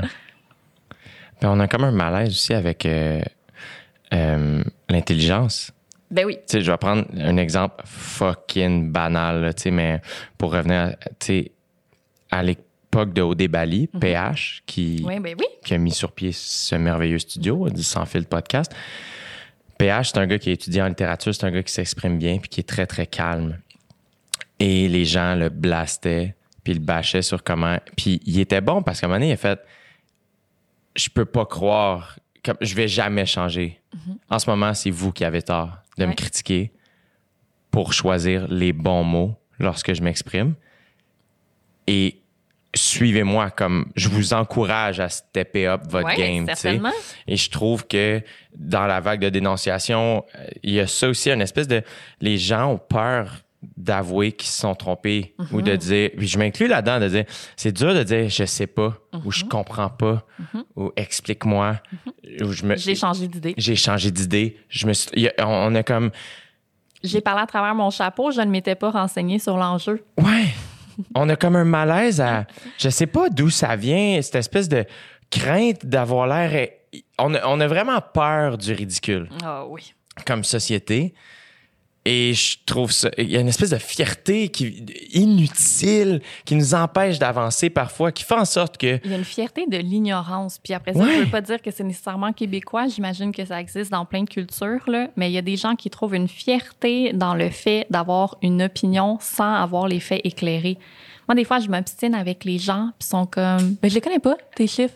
Je sais pas, je sais pas d'où tu sors ça, mais je m'en fous. Moi, ça, c'est mon opinion. Mais si je t'amène des données, mettons, et, tu peux, tu peux contester les données, tu peux contester leurs sources, tu peux m'amener une contre-proposition. Tu peux pas juste me dire, mais je m'en fous. C'est ça que je pense. Puis, puis ériger, ériger ça vraiment en, comme en fin de discussion de y tu peux pas me faire cheminer, je ne veux pas apprendre, ça ne sert à rien. Mon opinion est valable, j'ai droit de la dire. Puis pour moi, c'est une fierté d'être ignorant. Puis c'est pas tout le monde qui s'exprime qui est ignorant, mais toutes ces personnes-là qui refusent de prendre en compte les faits, les données, les, les informations, qui préfèrent croire qu'on leur ment, que tout s'invente, pour moi, c'est des gens qui veulent rester ignorants, puis qui veulent inviter les autres à embarquer dans leur ignorance. Puis je pense que c'est ça qui me choque le plus en ce moment, c'est qu'on veut que les gens restent euh, dans la noirceur. Ouais. ça prend des leaders très, très, euh, très forts. Oui, mais tu sais, le savoir est plus accessible que jamais. Ouais. Puis, puis je comprends que euh, c'est pas toute littérature qui est digeste, puis c'est pas tout euh, tout rapport scientifique qui est facile à comprendre. J'en comprends pas le trois quarts, mais il existe des gens qui vulgarisent, qui peuvent me livrer Il y l'information. a des historiens sur YouTube, Exact. tu l'as dit, on est rendu là. Exactement. Donc, tu es capable de trouver des sources d'informations que tu vas comprendre, qui vont te plaire. Les personnes qui veulent pas faire ce pas-là, pour moi, ont pas envie euh, d'une nation qui s'élève ont envie de, de, de rester avec l'idée qu'on est né pour un petit pain, puis que personne devrait nous dire comment penser. À quel point c'est niaiseux, ça? Il y a tellement de gens qui devraient me dire comment penser. Honnêtement, je, je m'inspire de tellement de gens parce que je sais fuck all. Tu sais, dans les enjeux sur le racisme et l'antiracisme, là, récemment, je sais rien, moi, de ça. Ouais. Je sais fuck all. Je sais que j'ai eu des réflexes racistes souvent dans ma vie. Je sais que je me méfie davantage d'un homme noir que d'un homme blanc si je marche le soir. Euh, Je, je suis capable de, de reconnaître que, crime, j'en ai des comportements racistes. Après ça, comment les combattre? Comment je saurais ça? J'ai pas le recul nécessaire. J'ai besoin qu'on me l'explique. J'ai besoin qu'on me dise comment penser ben je vais aller m'informer, m'en louer des livres, je vais aller sur YouTube, je vais écouter les gens quand ils parlent, je vais les croire. Puis quand on va me proposer des données pour me montrer qu'il y a du racisme systémique, plutôt que de dire mais là moi la seule affaire raciste que j'ai fait une fois c'est changer de trottoir, je vais faire hé tabarnak, ok, je m'excuse, je vais y réfléchir pour vrai. Puis comment moi je peux changer ça? Ouais. Pourquoi? Ça, ça demande pas grand chose à part un chouïa d'humilité. Puis j'ai l'impression que souvent les personnes qui font le moins preuve d'humilité sont les personnes qui ont le moins de données valables. Ouais. puis c'est peut-être une puis c'est pas une question de classe hein. Oh, Non, je tiens à dire non. que ce que je dis n'est pas classiste Ouais. pour deux scènes. Dans mon Facebook, il y a beaucoup de gens avec un baccalauréat et des études supérieures à qui ça s'applique parfaitement, là, Ouais. ce que je dis. Et l'inverse est aussi vrai. Oh mon doux, complètement. Je veux juste dire que ça n'a rien à voir avec la source d'éducation, ça a rapport avec ta volonté de te challenger. Ouais. Puis j'ai une théorie là-dessus Je t'écoute. qui, euh, que j'ai inventée de toutes pièces, OK? Fait qu'elle est, pas, elle est probablement pas valable pour Est-ce qu'elle a un titre, ta théorie? Euh, non, mais il faudrait lui en trouver, en trouver un. un. Merci. Je pense que les conspirationnistes sont souvent des gens qui ont peur de perdre leurs privilèges. Alors, des gens qui disent que le racisme n'existe pas, euh, que les enjeux climatiques euh, ne changent, ne, ne Sont- cha- n'existent pas, euh, que le sexisme n'existe pas, toutes ces personnes-là veulent le statu quo. Pourquoi? Parce que ce statu quo-là les protège, fait en sorte que eux ont pas à laisser la moindre de leurs habitudes. Ils n'ont pas à descendre de leur piédestal. Donc, plutôt que de croire qu'eux sont le problème, préfèrent croire que le monde entier a inventé quelque chose qui leur demanderait de changer le moindre comportement. Donc, plutôt que s'avouer le moindre, le moindre tort, on est prêt à se faire croire qu'on vit dans une machination. Je pense que les conspirationnistes sont des privilégiés pas capables de se sortir de leur nombril. Oui, je pense aussi. Je suis d'ac- C'est une très bonne théorie, je pense. Le Euh, pharmacien n'en a pas encore parlé, mais je vais lui envoyer un petit inbox. C'est une théorie que j'ai après avoir longuement observé euh, mon Facebook. Mais Cet échantillon fiable. c'est c'est ah, c'est décourageant. hein. Mais il y a on a oui, il y a vraiment euh, on est une drôle de bestiole l'être humain. tu sais on est on, on est vraiment des singes, on est des fucking singes. On est des fucking singes qui qui qui, qui ont peur, qui tu sais comme Je pense qu'on n'aime pas le changement. exact, on est paresseux. Mhm. Moi, je- on dirait que dès que quelqu'un me dit Ouais, on t'est bien intense, je suis comme Chris, je pense que je suis en train de faire la bonne affaire. Oui, c'est ça, exactement. Je suis pas hystérique. Je pense que vraiment, j'ai des bonnes raisons d'être en colère C'est ce que t'es pas paresseuse, Mhm. ni intellectuellement, ni activement. Non. Tu t'avances, tu, tu te complais pas dans ton, dans, dans ton divan, dans, ton, dans, dans ta, tu le, le confort. T'es t'es pas là juste pour toi, t'es là pour Mais plus je le grand. fais sans doute dans un paquet d'enjeux, puis c'est pour ça que j'ai besoin qu'on me dise comment penser.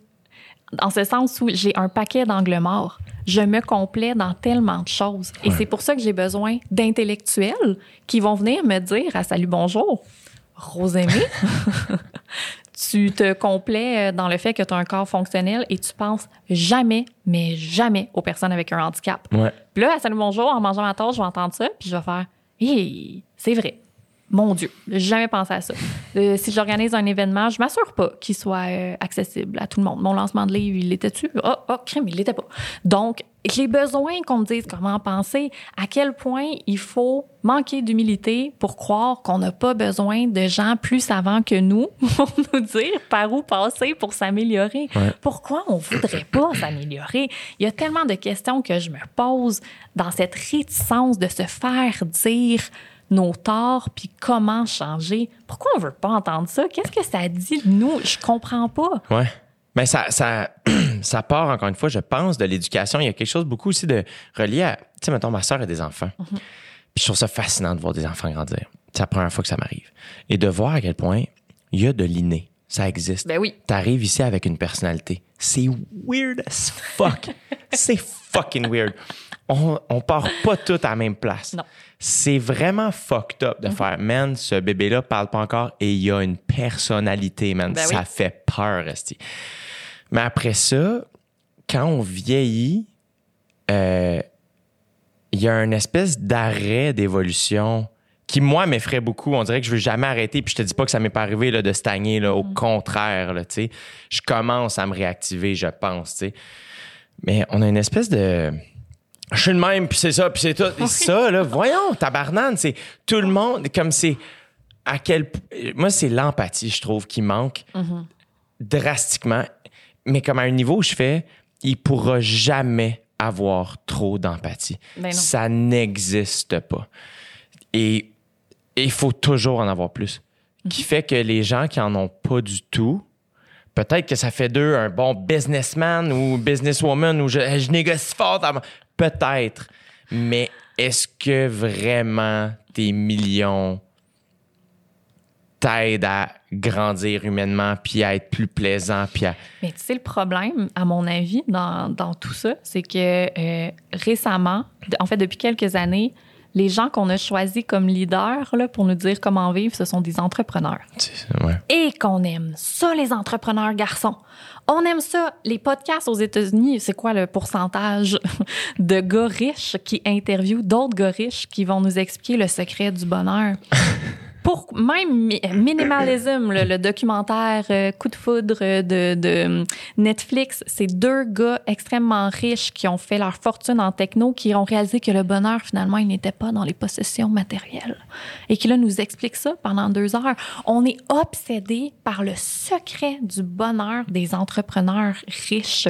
Puis ça, moi, ça m'horripile. Je suis incapable de consommer ce type de contenu-là parce que c'est pas vrai qu'un businessman va me dire comment être une bonne femme. Ouais. il peut me dire comment euh, runner ma business. Ouais. Il peut me dire comment faire plus d'argent. Il peut me dire comment être plus éthique en étant riche. Il peut me dire un paquet d'affaires. Mais notre obsession de comprendre leurs recettes pour être heureux, je trouve qu'on passe à côté, qu'on érige en héros des gens qui, au contraire, ont souvent pilé sur autrui pour acquérir plus de privilèges et qui, là, une fois riches, ont fait comme Ah, wow, ce n'était pas ça le bonheur Ouais. Tu sais, si tu veux me, me, me faire entendre des histoires inspirantes, fais-moi fais-moi découvrir le communautaire. Ah, ben oui.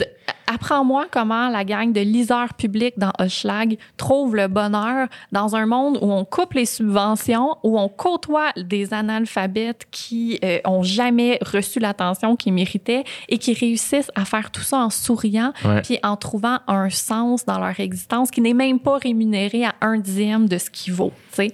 C'est ces gens-là que j'ai envie d'entendre. Ouais. Mais c'est pas eux qu'on voit ni qu'on entend nulle part. On tripe sur l'entrepreneur rockstar. Mais on a. On, on- oui. On, tripe sur l'argent, on tripe sur l'idée du succès Mais on veut aussi. pas le dire. Mais c'est fou, là. Encore une fois, je, me- je ne m'exclus pas du problème. Mais non, moi non Euh, plus. mais, tu sais, encore une fois, le vedettariat, l'argent, le pouvoir, euh, l'ego. Puis après ça, on, on- on est surpris d'apprendre que, ah oui, dans toutes ces personnalités-là, il y en a beaucoup qui sont problématiques. Ouais, c'est, on est des Wow, je tombe des nues, tu sais, la quantité de pouvoir qu'on donne à ces gens-là. Puis après ça, je pense pas que le pouvoir fait tilter tout le monde, là, Non. vraiment pas. Euh, Ça fait quand même quelques années que je suis dans cette industrie, euh, puis j'ai rencontré euh, beaucoup plus de gens merveilleux que de gens problématiques. Mais visiblement, à force de donner du pouvoir à des gens qui en méritent vraiment pas autant, euh, ben on se ramasse avec des situations où un monde de stars nous apprend euh, un détail choquant et où une nation au complet préfère défendre sa vedette adorée parce qu'on a mis des années à lui apprendre à quel point cette personne-là valait plus qu'eux, en fait. Cette personne-là est meilleure. On lui a donné toutes les tribunes. Imagine à quel point elle mérite ton amour. Puis là, soudainement, on t'apprend que, haha, c'était une grande mascarade. Mais c'est sûr que les gens, ils sont frus puis qu'ils veulent pas le croire puis qu'ils vont préférer faire un groupe pour défendre Éric Salvaille et autres, tu sais. Parce que c'est un grand mensonge. Parce que oui, ce milieu est une belle mascarade. C'est rempli de personnages. C'est correct. C'est ça leur job. Mais à un moment donné, il va falloir. euh, c'est ça, la culture, le, le culte de la vedette au Québec, je trouve, en a pris euh, un petit peu trop. Ben après ça, ça revient à ce que tu disais, tu sais, les entrepreneurs deviennent des vedettes, vedettes. aussi, puis on c'est a comme... eu les chefs vedettes aussi. On a eu les entrepreneurs. Mais je pense que j'aimerais les- les... intellectuels vedettes. Oui, il faut. tu sais, moi, je pense que dans les conversations les plus marquantes de, de mettons, mes, mon- ma dernière année, c'est des conversations que j'ai eues avec les chauffeurs qui travaillent avec nous autres à OD. Ben, OK. on avait des 45 minutes à faire. Puis j'ai eu. Il y avait Roger, puis il y avait Jono. Roger parlait français. euh, il est d'origine. ah, J'oublie le pays d'où il vient, mais c'était comme 3-4 pays à côté de l'Afrique du Sud. Euh, je me demande si c'est pas le Congo. euh, en tout cas. Puis euh, il a fui son pays. Roger est venu nous chercher à l'aéroport quand je suis arrivé en Afrique du Sud. Il était tellement chaleureux j'avais l'impression que c'était des retrouvailles.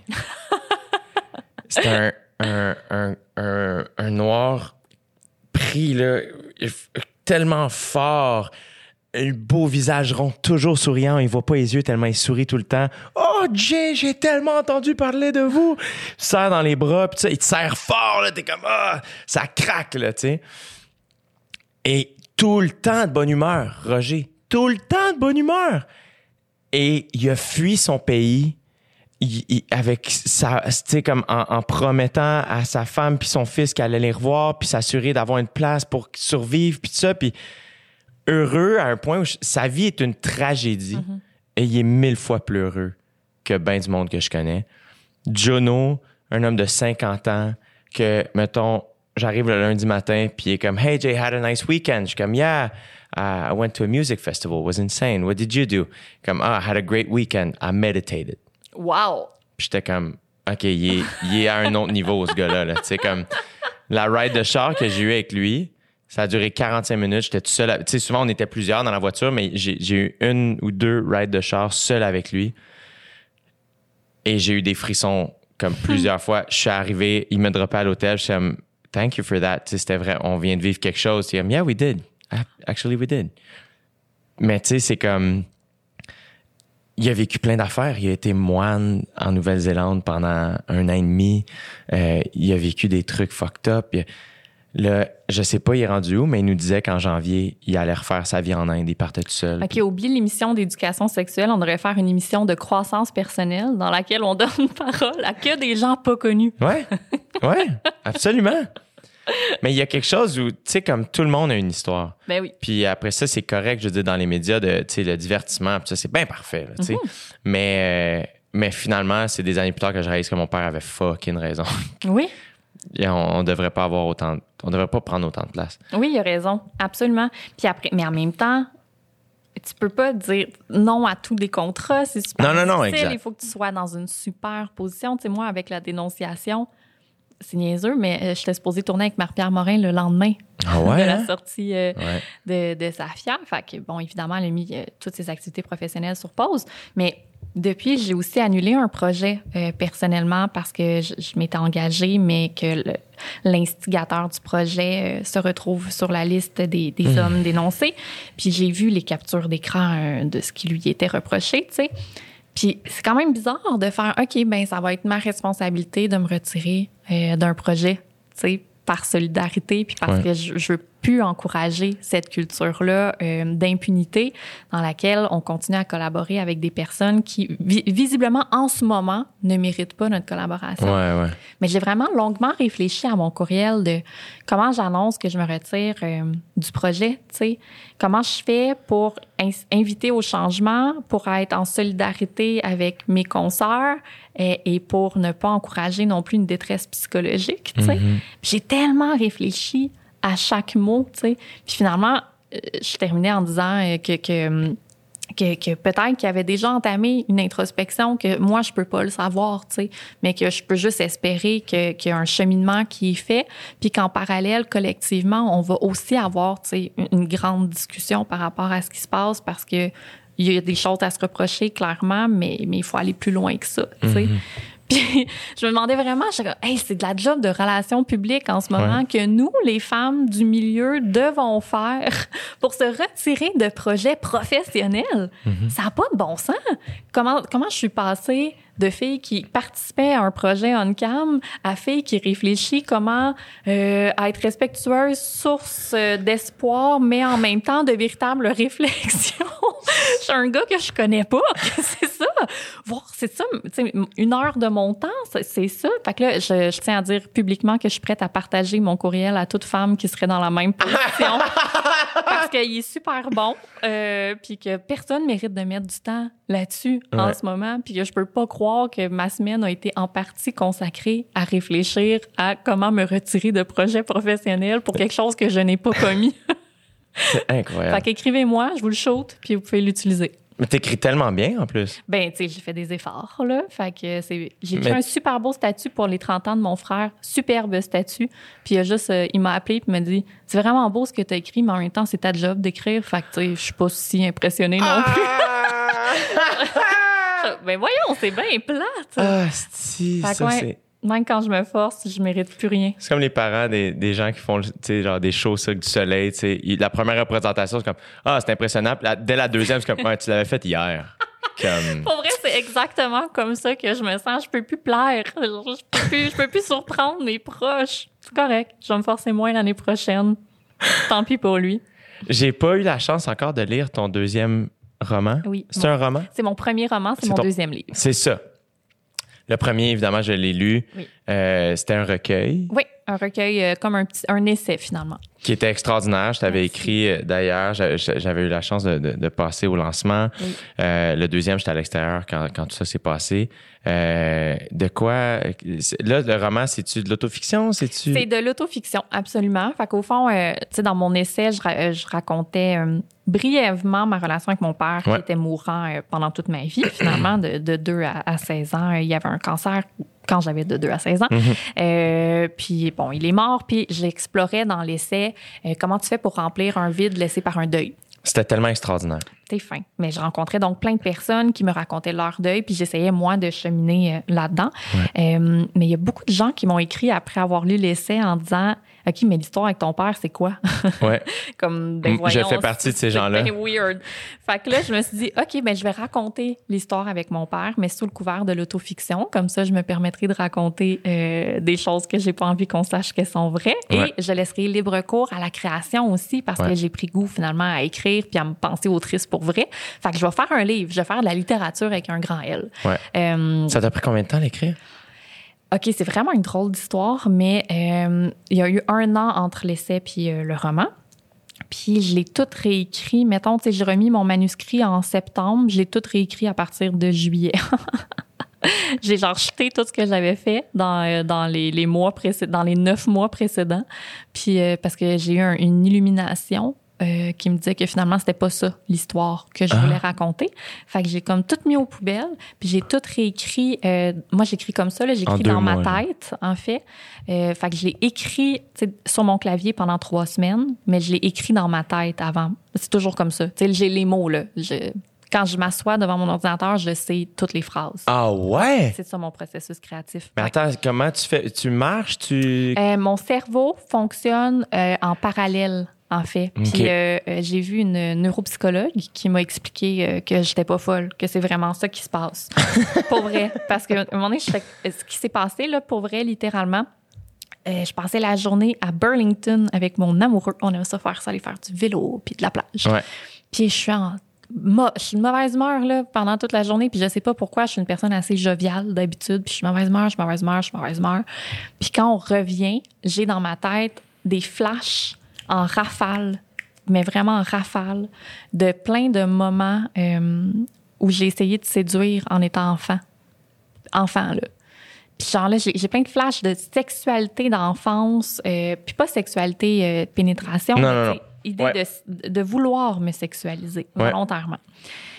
Puis là, je réalise, ça a l'air vraiment ésotérique, mais je réalise que c'est mon livre que je vois, puis que mon cerveau, il avait tout réécrit mon livre, puis que là, il me le faisait jouer comme pour que je comprenne que c'était ça, finalement, l'histoire que je voulais raconter. Puis je te jure que j'ai juste pris mon cellulaire, puis j'ai noté scène par scène ce que mon cerveau faisait, puis j'ai juste fait « Excuse, j'étais de mauvaise humeur parce que j'étais en train de finir d'écrire mon livre. » Je le savais pas, mais mon cerveau, euh, il a écrit un autre livre finalement. Puis là aujourd'hui, il voulait vraiment que je, je prenne le temps là de, de comprendre c'est quoi qu'il avait écrit. Mon chien était comme oui, ouais ouais non c'est correct, Euh, ben oui. T'es tellement hot, là. T'es vraiment un bel être humain, mais C'est hot en Christ. mais je te jure, mon cerveau a, a écrit autre chose, puis là il me l'a livré. Euh, Puis que là, c'est comme ça que je l'ai écrit. À quel moment t'as fait, faut que j'aille voir une neuropsychologue? Ben ça, je l'ai fait dans le cadre de ma série euh, ça, Comment devenir une personne parfaite. Qui là, la première fois que t'es venu au podcast, Oui. on en parlait un peu, mais on pouvait pas tout dire. Ouais. Là, c'est sorti. Oui, C'est sur tout.tv. Oui, fait que les gens peuvent contente. aller l'écouter. oui, Euh, fait que là, dans, bon, l'idée de départ Oui. est dans le titre. comment devenir une personne parfaite. Une personne parfaite Ouais. ou une femme Non, une parfaite? personne. Une personne. Ça s'applique à tout le monde. En fait, on a pris euh, la pression de performance que subit notre génération, qui est la plus élevée dans l'histoire de l'humanité selon plusieurs chercheurs. Euh, donc, on a une pression de perfection, un grand perfectionnisme qui s'approche du trouble de santé mentale, Ouais. et non pas du sain moteur pour s'améliorer. Mettons que je prends toutes les chances de mon bord, tous les outils, tous les spécialistes, jusqu'où je peux me rendre en trois mois sur l'échelle de la perfection. Puis là, on a ciblé quatre éléments qu'on nous demande beaucoup d'embrasser, soit l'intelligence, la spiritualité, l'organisation, puis le sex appeal. Puis donc, dans chaque épisode, je repousse mes limites, mais il faut d'abord me situer pour voir d'où je pars, pour voir au dernier épisode où est-ce que je finis. Tout ça est quantifié. Puis pour l'intelligence, j'ai rencontré plusieurs neuropsychologues, dont une qui m'a beaucoup aidé à comprendre comment mon cerveau fonctionne. Et il fonctionne pas comme les autres.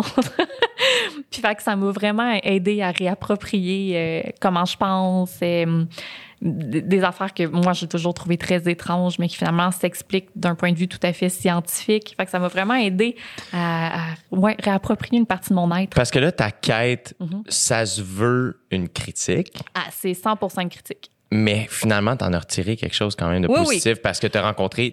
tu on Oui. disait tantôt à quel point les, les, les, les professionnels des affaires, faut les rencontrer. du spécialiste dans cette série-là? En voilà, mon bon ami. Historien, sexologue, neuropsy, sorcière. euh, Il y a de tout là-dedans. Puis c'est tout du monde brillant et merveilleux. Euh, mais j'en ai surtout retiré une grande dépression, là, je te dirais. Ah ouais? oui, ben, j'exagère, mais un, un sentiment dépressif, mettons. Pourquoi? Euh, ben parce que c'était épuisant. Parce que pendant les trois mois, j'appliquais tout en même temps. Fait que, je sais pas, à la fin, j'avais trois, quatre heures de devoirs par jour qui s'ajoutaient ben, à mon travail, à ma vie sociale. Euh, c'était une pression absurde. Le premier mois, c'était le fun. Le deuxième, ça l'était moins. Le troisième, j'étais comme, mais quelle hostie d'idée de merde. Je peux Ouais. pas croire que j'ai inventé ce concept-là. comme vraiment, pourquoi je me fais ça? là? Ouais. J'étais malheureuse et j'étais narcissique parce que pour t'améliorer, il faut que tu sois en auto-observation tout le temps. Puis ben, quand tu veux atteindre un but inatteignable, t'es jamais assez bonne. Moi, je me suis toujours trouvée bonne dans tout et je me trouvais nulle à chier dans toutes les sphères de ma vie. J'étais désagréable. T'as fait l'équivalent de Super Size Me, Oui, exact. euh, Mais, qu'ils ont fait avec McDo, mais avec ouais, la- la perfection. Exactement. J'ai essayé de supersizer mon ma personne au complet. Euh, puis j'ai vraiment pas aimé ça. Mais j'en ai retiré des, des, choses super intéressantes, surtout au niveau de la spiritualité où je partais de très loin, puis avec un, une grande dose de jugement. Puis où finalement je réalisais que c'était des opportunités de discussion magnifiques, que, que il y a quelque chose de très beau dans la nature, que c'est pas nécessairement un dogme que tu as embrassé, mais que la spiritualité aujourd'hui, c'est de trouver ce qui toi te fait du bien, Ouais. euh, sans opprimer les autres, puis essayer de, de- d'en le mieux. Euh, j'ai appris des outils de gestion, mais ce que, surtout, ce qui m'a aidé, c'est vraiment de rencontrer des spécialistes qui m'ont aidé à mieux me comprendre. Puis ça, c'est un privilège fou, là. J'aurais jamais pu payer pour tous les spécialistes que j'ai rencontrés dans la Ah série. ouais, hein? Ben non, jamais de la vie. Puis, tu sais, mettons, au public, voir un neuropsy, comment tu fais, combien de temps t'attends? Ah, c'est ça. Alors que là, tu sais, j'avais... On peut-tu juste aller rencontrer un neuropsy? Juste, mettons, moi, je fais, j'aimerais ça rencontrer un Ben, neuro- au privé, certainement. Après ça, je sais pas, tu sais. Mais moi, ça m'a tellement aidé de comprendre comment je réfléchis. Puis qu'est-ce que je peux améliorer? Parce que c'est pas vrai qu'on peut tout améliorer. Ouais. Mettons, j'ai des troubles moteurs. Je serais jamais capable de lancer une balle. Ah, je peux tu- ça, tu l'as appris. Ben oui, genre, je peux essayer, là, je peux essayer de m'améliorer. Je ne m'améliorerai pas. Ah, est-ce que tu as fait la paix avec ça? Oui, oui, vraiment. Ça a dû faire du bien. oui, oui, mais c'était fait depuis un moment. Honnêtement, j'ai neuf fractures dans les mains, puis je pense que c'est les neuf fois où j'ai touché un ballon. Là. On, on va se rendre à l'évidence. Là. Je suis pas capable. Comment ça fonctionne quand tu rencontres un, un ou une neuropsy? C'est, Ouais. Ben, c'était vraiment le fun. Moi, c'était là pour, euh, j'étais là pour faire une évaluation. J'en ai rencontré deux différentes, puis les deux, c'était une évaluation de mon intelligence. Mais l'intelligence, c'est, euh, très complexe. Là. Il y en a neuf types. En fait, il y a plusieurs théories. Là. La Ouais. plus commune, c'est neuf types. Euh, fait qu'il y a des endroits où je suis super, super pas intelligente. Euh, Par exemple, tout ce qui est moteur. Puis il y en a d'autres où je suis extrêmement intelligente. Euh, fait que c'était de, de voir... euh, genre émotionnel. ben ça, on l'a pas calculé, mais mettons, euh, émo- euh, j'étais dans le 80, au début, j'étais dans le 96e rang percentile, donc plus rapide que 96 de la population qui correspond à Ouais. mon genre puis mon âge, euh, dans la, la, rapide- la rapidité du traitement de l'information. Ah! Moi, tu me dis comment faire quelque chose, moi le faire plus vite que 96% de la population. Ouais. Puis à la fin des trois mois, 99e rang percentile. Tabarnak. Fait que j'ai fait les tests sur des drogues légales. J'ai fait plein d'affaires là, dans la série pour l'intelligence, mais notamment me droguer euh, légalement. C'est quoi les drogues légales? C'était des champignons, euh, des, des cafés de champignons, des mélanges de stimulants qui sont légaux, plein d'affaires. Est-ce que c'était fucked up? Est-ce que tu te sentais bien? Je me sentais comme un fauve, prêt à mordre. Ah ouais. hein? C'était très intéressant. Non, c'est super le fun. Fait que, mettons, tu sais, j'ai appris que euh, la rapidité, je, je serai toujours plus rapide que la moyenne, mais je serai toujours moins bonne pour bouger que la moyenne. Puis il y a une zone où je suis tout à fait dans la moyenne. Euh, par exemple, ah, ça c'est drôle, mon cerveau est pas capable de retenir, euh, m'empêcher de dire une information. tu sais, mettons, si, tu, si c'est écrit bleu sur une feuille, puis il faut que je dise rouge, je vais quand même dire bleu. mon cerveau Ah ouais. hein? ne- n'est pas capable. Il dit ce qu'il voit. Il fonctionne comme ça. Mais de comprendre comment on pense, c'est tellement, tellement précieux. Puis finalement, tu sais, euh, avec une des neuropsies, on a parlé du fait que j'avais une double exceptionnalité, c'est-à-dire à la fois un handicap et une douance. Puis que euh, ça, ça fait que mon cerveau fonctionne d'une certaine façon, notamment que oui, il écrit un livre pendant que je mange puis que je parle de d'autres choses avec quelqu'un parce que mes neurones fonctionnent comme ça puis que mes façons de penser, c'est en arborescence. Fait que j'ai pas une pensée à la fois. Je pense à tout en même temps. Tout. Mon cerveau, et- mon cerveau me parle. Puis ça, quand j'expliquais ça à la neuropsy, elle était crampée. Puis je disais, je pense que je suis schizophrène, en fait, parce que mon cerveau a une entité qui me fait des blagues, mettons. Puis je- des fois, je le crois, comme il me lance l'autre fois.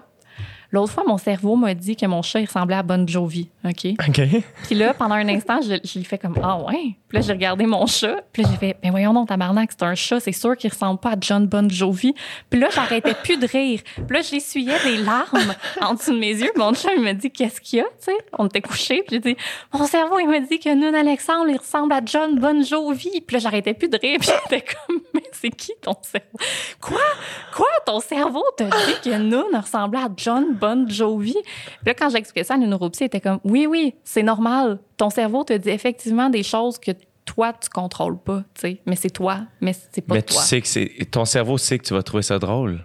Ah, je sais pas s'il sait que je vais trouver ça drôle, il essaye des affaires, là. C'est malade qu'on parle de ton cerveau comme parce que c'est une entité à part entière. C'est, je le contrôle pas au complet. Ouais. Il y a une partie de, de mon cerveau sur laquelle je n'ai pas de contrôle. Mais ça, ça s'appelle la créativité. Voilà. Pour vrai, c'est juste ça. Les, les cerveaux créatifs, ils fonctionnent comme ça. Il Puis une- toi, en plus, tu nourris beaucoup ta créativité. Tu écris beaucoup, tu lis beaucoup, tu n'arrêtes pas Exact. quotidiennement. Fait que je nourris cette part-là Fait que de ce muscle-là Oui. est je- vraiment, vraiment en forme. Pas, il est super weird, mais il est très en forme. Mais c'est ça, la créativité. C'est c'est un bon weird. Oh mon Dieu, mon cerveau me fait une joke avec toi. C'est vrai? Oui. Euh, tu sais que devant, quand- devant Musique Plus, là, il y avait une campagne d'affichage. Ça se peut? Oui, oui. Fait que c'était tous les, les animateurs Ouais. de Belle Ah oui, oui, oui, oui, je me suis. En immense, là. Ouais. Genre, vous mesuriez, je sais pas, là, Beaucoup 30 pieds. Là, Ouais, puis moi, les gens arrivaient à la hauteur de mon poil de chest. Oui, Ouais. OK. Mais je marchais devant ces pancartes-là et c'était l'hiver. Et mon cerveau m'a dit, ils ont pas de manteau et c'est sûr qu'ils vont avoir froid. Puis là, je me suis dit, Chris, c'est des affiches de 30 pieds. Comment, comment la première chose que tu penses en voyant G, c'est il va avoir froid et non pas, wow, un humain de carton de 30 pieds. Puis là, mettons, j'étais comme, voyons donc. Fait que là, des fois, tu sais, j'argumente avec ma créativité pour dire, mais t'es, t'es- qu'est-ce que tu comprends pas? C'est un carton.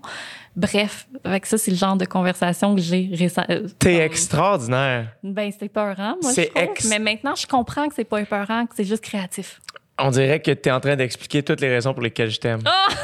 Comme, on dirait que c'est T'es exactement. doux avec moi. Non, mais tu- t'es. On dirait que ça. Je sais pas. Ouais, il y a quelque chose de fascinant chez toi, puis on dirait que tu viens de mettre le doigt dessus. de Ben, comme, t'es fin, mais si on entendait plus de neuropsy à la télé, il y a moins d'enfants qui se trouveraient bizarres. Tu comprends? Est-ce que tu penses que les neuropsy que tu as rencontrés viendraient à mon podcast? Oh mon Dieu, oui. Ah, Oui? Oh mon Dieu.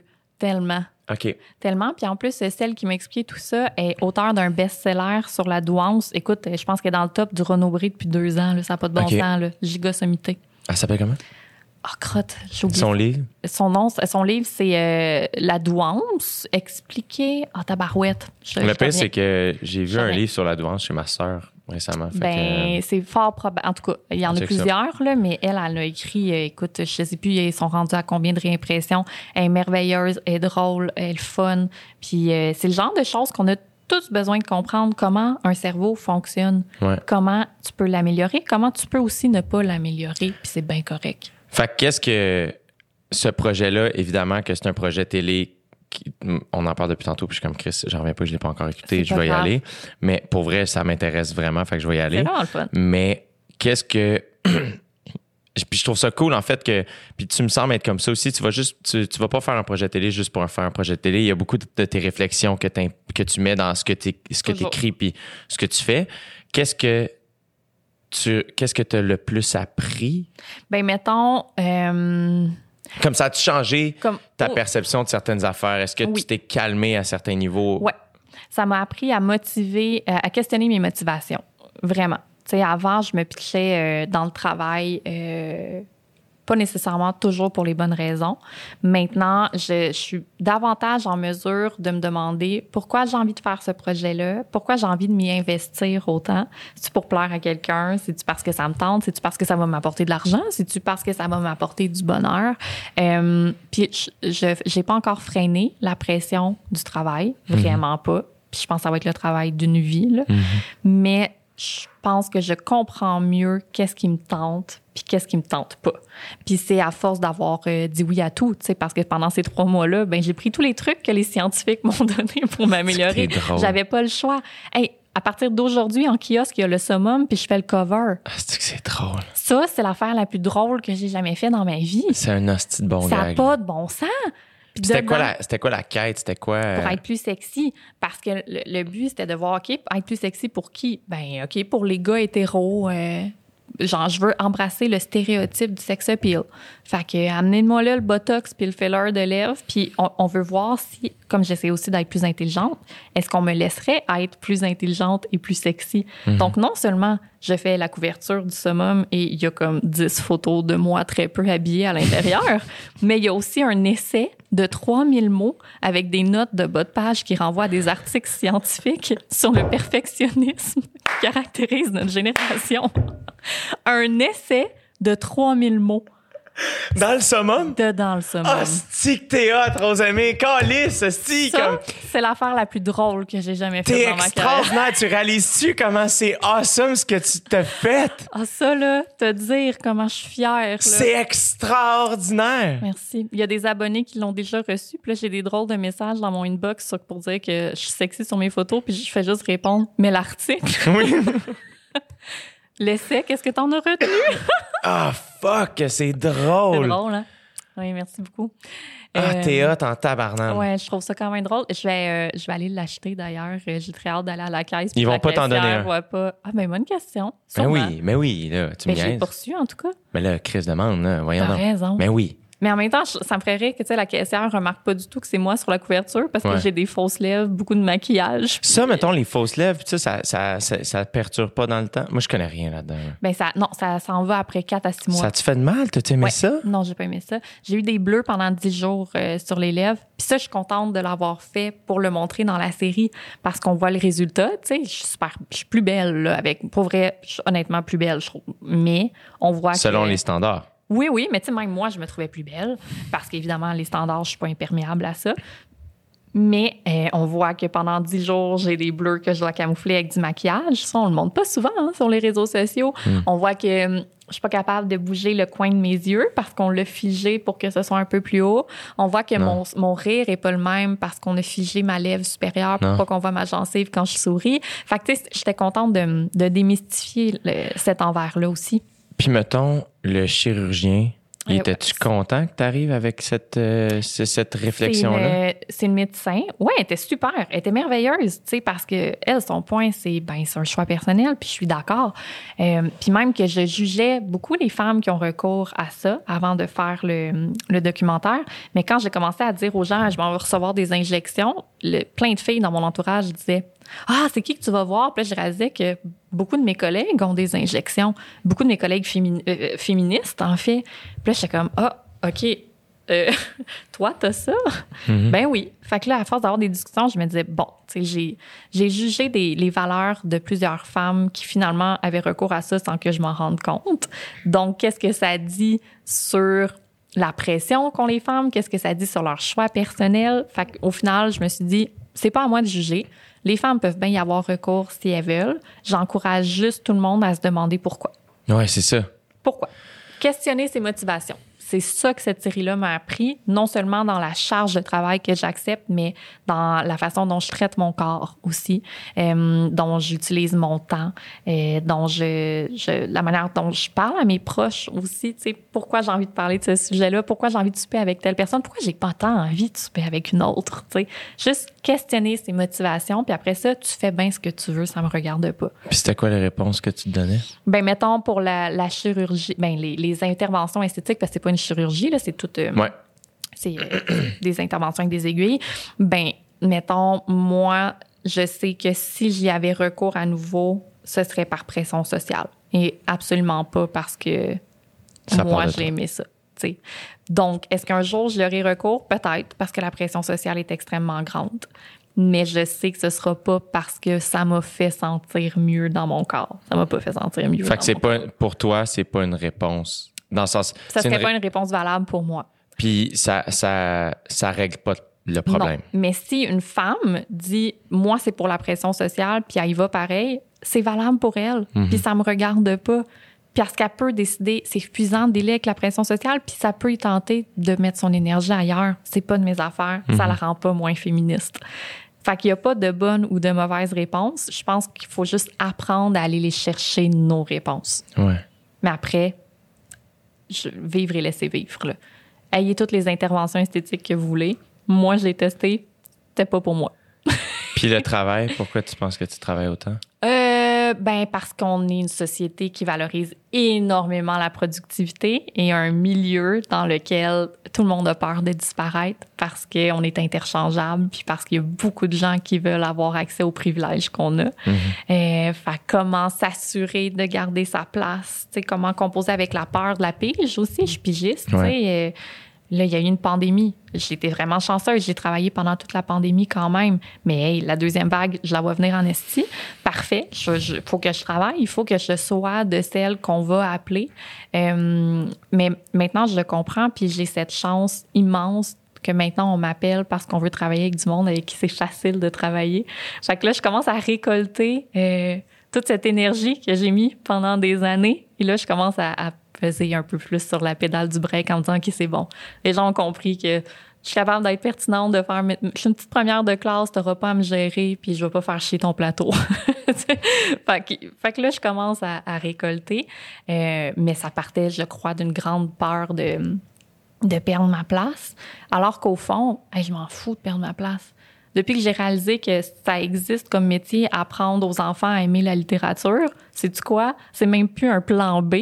Genre, je commence à me dire que c'est ça que je veux faire dans la vie, ah finalement. Hein? C'est pas important. C'est pas. Euh, c'est le fun parce que c'est un beau milieu où tu rencontres plein de gens qui, qui brillent, puis parce que tu peux faire valoir tes idées à un auditoire sans, avoir, sans faire trop d'efforts. Mais c'est pas, pas essentiel. C'est tellement pas essentiel. Fait que la perfection, euh, c'est pas, euh, c'est, pas attirant. C'est, très attirant, mais c'est pas vivable. mais ça va toujours être attirant, mais c'est tellement lourd. Mais c'est pas si attirant que ça. Ça se peut-tu? Dans le sens où, tu sais, je veux dire, il y a des trucs là. Après ça, ça dépend du monde, puis tout ça, mais. on se fait élever souvent par des parents qui attendent de nous la perfection. Les, euh, les auteurs d'une étude qui disent que notre génération est plus perfectionniste que les autres se sont demandé pourquoi, tu sais. Puis il y a la perte des euh, rites de passage. Fait que c'est quoi être un bon adulte maintenant que c'est plus de se marier puis d'acheter une première maison, tu sais? Comment tu prouves que tu es un adulte qui a réussi? Ben, il va falloir que tu réussisses dans toutes les sphères de ta vie puis que tu le montres sur les réseaux sociaux. Fait que les rites de passage, les réseaux ah. sociaux, mais aussi nos parents. Euh, nos parents ont été euh, très exigeants. On demandait beaucoup de nous. On demandait qu'on ait des bonnes tu Penses? Parce qu'eux, il n'y avait pas ces opportunités-là?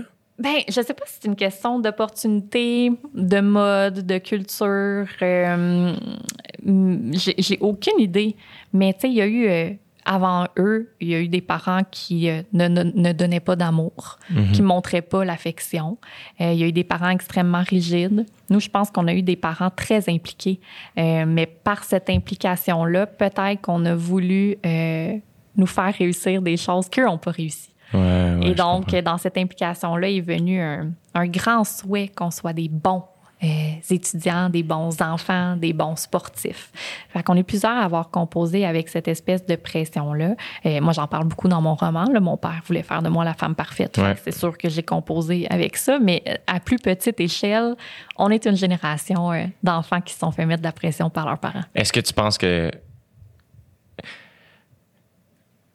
Là, je veux pas. Je, est-ce que je sais pas si ma question va bien sortir. Est-ce que tu penses que tu aurais pu te rendre. Tu sais, je pense, tu me ah. sembles être quelqu'un. Euh, tu me sembles bien dans ta peau, tu me sembles mm-hmm. être fier d'où tu es rendu, puis tu sembles euh, faire ce que tu as envie de faire. Absolument. Est-ce que tu penses que tu serais rendu à la même place sans avoir vécu ce que tu as vécu avec Non, non, je pense pas. Fait que ça, c'est la grande dualité dans ça ma qui vie. Est fucked up. Ben oui, c'est que un peu. Je vais faire une analogie avec les athlètes de haut niveau, mettons, qui ont, euh, qui ont pas eu de libre arbitre euh, en grandissant, à qui on a dit quoi faire pour atteindre les objectifs, puis qui ont pris part souvent par passion et avec grand plaisir, mm-hmm. puis qui une fois qu'ils prennent leur retraite se disent mais qui suis-je finalement J'ai travaillé très fort sur ce volet-là de ma personne, mais après, qu'est-ce que je suis d'autre? Je, me, je trouve que je suis un peu ça. C'est-à-dire que mon père m'a fait développer un aspect de moi que j'aime, que j'aurais aimé de toute façon, mais en occultant tout le reste. Euh, fait que je, dois le remercier pour mon côté frondeur. Je suis pas quelqu'un qui s'excuse. Je m'excuse quand il faut, mais tu sais, je m'excuse pas d'exister. Je prends de la place. Je m'en fous. Je parle fort. Du moins que je parle fort, ça va me passer dix pieds par-dessus la tête. M'a dire ce que je pense, tu sais.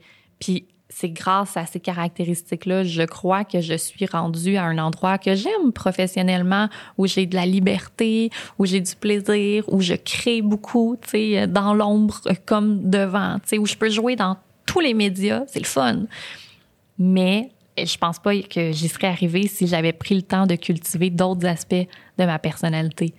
Mais là, je me le donne un petit peu plus. C'est ça. Mais je, je pense que j'aurais été un humain plus équilibré euh, si dès le départ, j'avais j'avais défriché le, le terrain comme il faut. Euh, mais c'est correct, là. Qui est équilibré au fond? Exact. puis pour vrai, puis il y a quelque chose aussi dans moi ce que ce que je remarque le plus aussi c'est de, de voir à quel point euh, mes parents évoluent encore. Ben oui. Puis on va évoluer encore. Puis c'est, en fait, c'est ce que je trouve beau, tu sais. Je veux pas être la même que l'année passée. C'est ça. Puis il y a eu des moments dans ma vie où j'ai fait des 180 en disant hey, je renie la personne que j'étais hier. Puis sais-tu quoi? Ça me gêne même pas. Ça me gêne pas. Parce que je l'ai pas encore trouvé qui je suis. Puis je pense pas que je vais le trouver demain matin. Puis ça serait plate en maudit que je le trouve, en fait. La vie, c'est une espèce de grande recherche pour une espèce de quête du bonheur, mais pour moi, du confort, du répit, puis d'accepter ce répit-là. C'est difficile de sortir du tumulte du quotidien, puis de faire je suis bien dans cette zone plate parce que j'ai touché ce que je, touche ce que j'aime puis cet équilibre là puis je suis pas là mais j'ai temps. Puis si pour y arriver il faut que je transforme complètement euh, ce que je fais ou qui je suis je vais l'essayer. Essai erreur j'y vais à tâtons mais je m'excuserai pas de ça je m'excuserai pas de changer d'idée puis euh, de setup parce que crime je sais pas moi je suis qui? Le sais-tu toi? Non. non, euh, j'étais euh, j'étais aux auditions, euh, aux deuxième audition d'OD récemment. Puis euh, il y a des gens qui se présentaient, mettons, salut, j'ai 21 ans, salut, j'ai 24 ans, puis j'étais comme, ils sont tombés jeunes. Ils sont tout petits. Puis après ça, j'étais comme, j'ai 28, j'ai pogné OD, j'avais 25. Je suis encore fucking un kid. Je suis un kid. La seule différence, c'est que j'aime j'aime maintenant savoir que je sais rien. Je suis pas le premier à dire ça, là, mais là, on dirait que ça, ça m'a calmé de faire. Je me sens un peu comme toi de. Tu sais, moi, j'ai pris six mois off cette année. wow Parce que, quel luxe, tout d'abord. Ouais. Quelle chance de pouvoir se permettre ça. Moi, j'ai fini ma tournée en janvier, puis je partais en voyage en février, puis finalement, j'ai dû revenir à cause de la COVID. Mais techniquement, je partais jusqu'en mai. Fait que, j'ai recommencé à travailler fin juin. Fait que finalement, un gros six mois à rien faire. Je suis retourné travailler chez mes parents un peu, j'ai aidé, whatever. Et, euh, et j'encourage tellement de gens à faire ça. Parce que euh, ça m'a montré que je, je me mon je, peux exister sans mon travail. Mhm. J'ai j'ai plein d'autres affaires à offrir. Je suis heureux.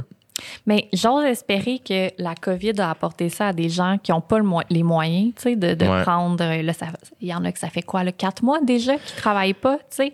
Euh, Puis c'est une catastrophe, là. Je veux Ouais. vraiment pas dire qu'une chance Ouais. que c'est arrivé. Non, là. non, non, je comprends ce que tu veux dire. mais j'ose espérer que pour certaines personnes, c'est venu offrir ce répit-là qui ne pourraient pas se permettre en temps normal, tu sais de se dissocier un petit peu, de se distancer du travail, puis Ouais. de, de, de trouver la place qu'on qu'on a et qu'on mérite quand on se sort de ce spectre-là. tu sais. Mhm. Qu'est-ce qu'on a à offrir en tant qu'ami, qu'amoureux, que citoyen? Moi, j'ai recommencé à faire du bénévolat pendant c'est la COVID, tu sais. Puis je me disais, mais je suis donc bien niaiseuse d'avoir arrêté. À quel point je me prenais pour une autre pour croire que j'avais pas le temps de faire du bénévolat, que Ouais. mes autres tâches étaient nécessairement plus importantes qu'aider mes voisins? Pour vrai, c'est un espèce de retour à la réalité de non, finalement, ce qui compte, là, c'est ta communauté. Même tu parlais du communautaire tantôt, Ben c'est oui. exactement ça. Absolument. Je parlais euh, cette semaine avec euh, l'humoriste Ben Lefebvre, Ouais. puis que j'aime profondément. Puis pendant la COVID, il, lui, il s'est mis à aller faire du bénévolat à la maison Ben oui. du père. Puis il est comme, ah, je vais jamais arrêter de faire ça maintenant. Dans le sens, il dit comme la, la vie va recommencer, puis je vais recommencer à faire des shows, puis tout ça. Mais il dit, c'est. C'est fucked up comment le bénévolat, ça nous amène beaucoup, humainement, tu sais. Ben, il faut complètement, des fois, sortir de notre nombril puis de notre routine. Puis je dis ça parce que je suis moi-même absorbée par mon nombril là, et non pas parce que j'ai la clé pour s'en sortir. Mais des fois, juste se rappeler que dans notre quartier, il y a un refuge pour femmes qui vivent de la violence puis qu'ils n'ont pas tout le temps assez à manger. C'est un bon c'est un, un- Ouais. un bon rappel que nous autres, on a une maison, on a un job, puis on se fait pas taper. tu sais Ouais, ouais. puis que peut-être qu'il y a quelque chose à faire euh, dans notre société de plus que de cuisiner pour que ces femmes-là euh, trouvent la, la tendresse qu'elles méritent. tu sais. Ouais. Fait que c'est pas juste dans le geste quotidien concret, tu sais, c'est dans réfléchir notre monde. Puis des fois, avec le travail, on se met des belles, belles œillères pour pas le voir, le monde dans lequel on vit. Je plaide coupable. En s'étourdissant dans le job, on n'a pas à penser à nos voisins puis à ce qu'ils subissent, tu sais, parce Mhm. que on a un, épisode à livrer. Ouais. Mais des fois, quand tu t'en recules un peu, tu te dis ah ok, c'est ça le monde de misère euh, duquel je me coupe euh, en travaillant beaucoup. Ben, puis curieusement, quand tu prends action dans ce milieu-là, puis que tu, tu t'offres ta main, t'offres de ton temps, euh, aussi, ça, ça met un petit grain de sel sur le travail. L'épisode Oui. demeure dans ce sens-là. Mhm. Il y a plein de gens là, qui Ben ont oui. des jobs beaucoup plus importantes que moi, mettons, puis que c'est comme, mais non, mais la job est importante, mais ça fait quand même en sorte que quand t'en sors, tu reviens avec une espèce de, Ben de oui. regard plus léger là-dessus, puis faire comme, t'es, t'es plus playful. Ou plus informés aussi, tu sais. Les gens qui écoutent pas les nouvelles, mettons, il y, en- a beaucoup, tu sais, qui disent en situation de crise, je je veux pas regarder les nouvelles parce que euh, ça me ça me crée de l'anxiété. Ça, je l'entends parfaitement. Il y en a qui disent je veux pas écouter les nouvelles parce que je veux pas être de mauvaise humeur. Mais ça, pour moi, c'est se couper du monde dans lequel on vit. C'est nécessaire des fois de constater euh, la misère des gens qui t'entourent parce qu'autrement, tu peux pas travailler pour améliorer la situation. Tu peux pas te fermer, tu peux pas t'enfermer dans ton bonheur, dans ta tour où Ouais. tout se passe bien puis où tout est beau, tu sais. Ouais. Puis je trouve que, en tout cas, moi, en tant que personne privilégiée, j'avais beaucoup tendance à faire ça. C'est une façon de pas voir à quel point le monde va mal que de m'enfermer dans mes propres tâches et ma propre productivité. Puis d'avoir un petit peu plus de temps pendant la COVID m'a permis de faire comme, ben là, retombe sur le plancher des vaches. Là.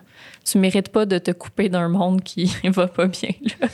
Mais surtout qu'on a, on, on vit en société, des- Mhm. c'est, comme ça qu'on est fait. Puis on l'a vu là à quel point qu'on est, on, on est fait pour vivre Ben oui. en société, puis qu'on a besoin de proximité, puis de chaleur humaine, puis de partage, puis de conversation, puis de, qui fait en sorte que, puis je, dis ça, puis je me dis à moi-même, mais faut prendre action dans notre communauté, puis faut, f- euh, Moi, j'ai été tellement inspirée par les gens que j'ai découverts. Là. Tu sais, quand je dis que j'ai besoin qu'on montre comment vivre, j'ai une voisine qui, honnêtement, pourrait se partir un- une secte demain, puis je serais dedans.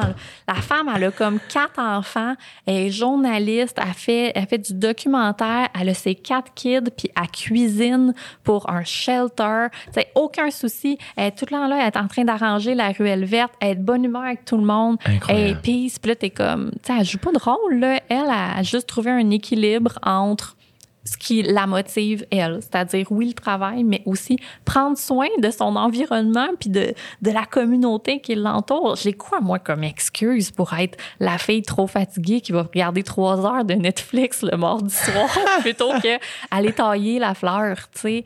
Puis, c'est ça, je pense c'est où tu fais ton bénévole? Ah, mais je peux pas le dire. Ah, ok, ok, ok, parfait, mais euh, parfait. mais c'est euh, c'est une grosse C'est dans initiative. ton quartier. Oui, c'est ça. C'est une belle grosse initiative. Euh, Plein de gens du quartier ont fait de la nourriture, puis il y a une personne qui va euh, l'apporter. Wow! Oui, c'est vraiment le fun.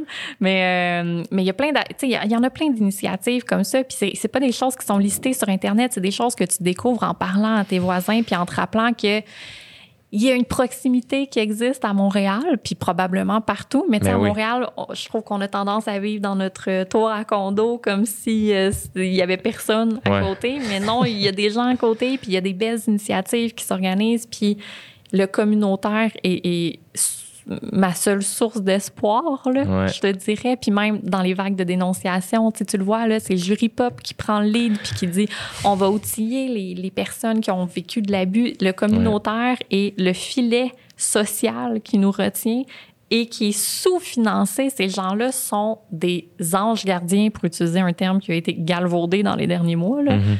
sont là pour nous autres. Puis si on peut aider moindrement, ne serait-ce que pour se sentir moins égoïste, Ouais. faisons-le.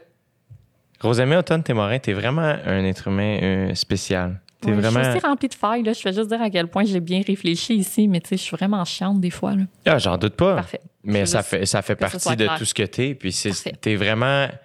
T'es extraordinaire. T'es fin, t'es correct. Ouais. J'ai Parce que dit. j'haïs les hommes cette semaine. Réinvite-moi la semaine prochaine, je vais te dire que je t'aime. Merci tellement d'avoir partagé ce moment-là avec moi. Merci de m'avoir éclairé. T'es euh, t'es généreuse, puis je m'en vais immédiatement travailler sur moi pour que tu puisses m'aimer. Je t'aime déjà. T'es fine, je t'aime aussi.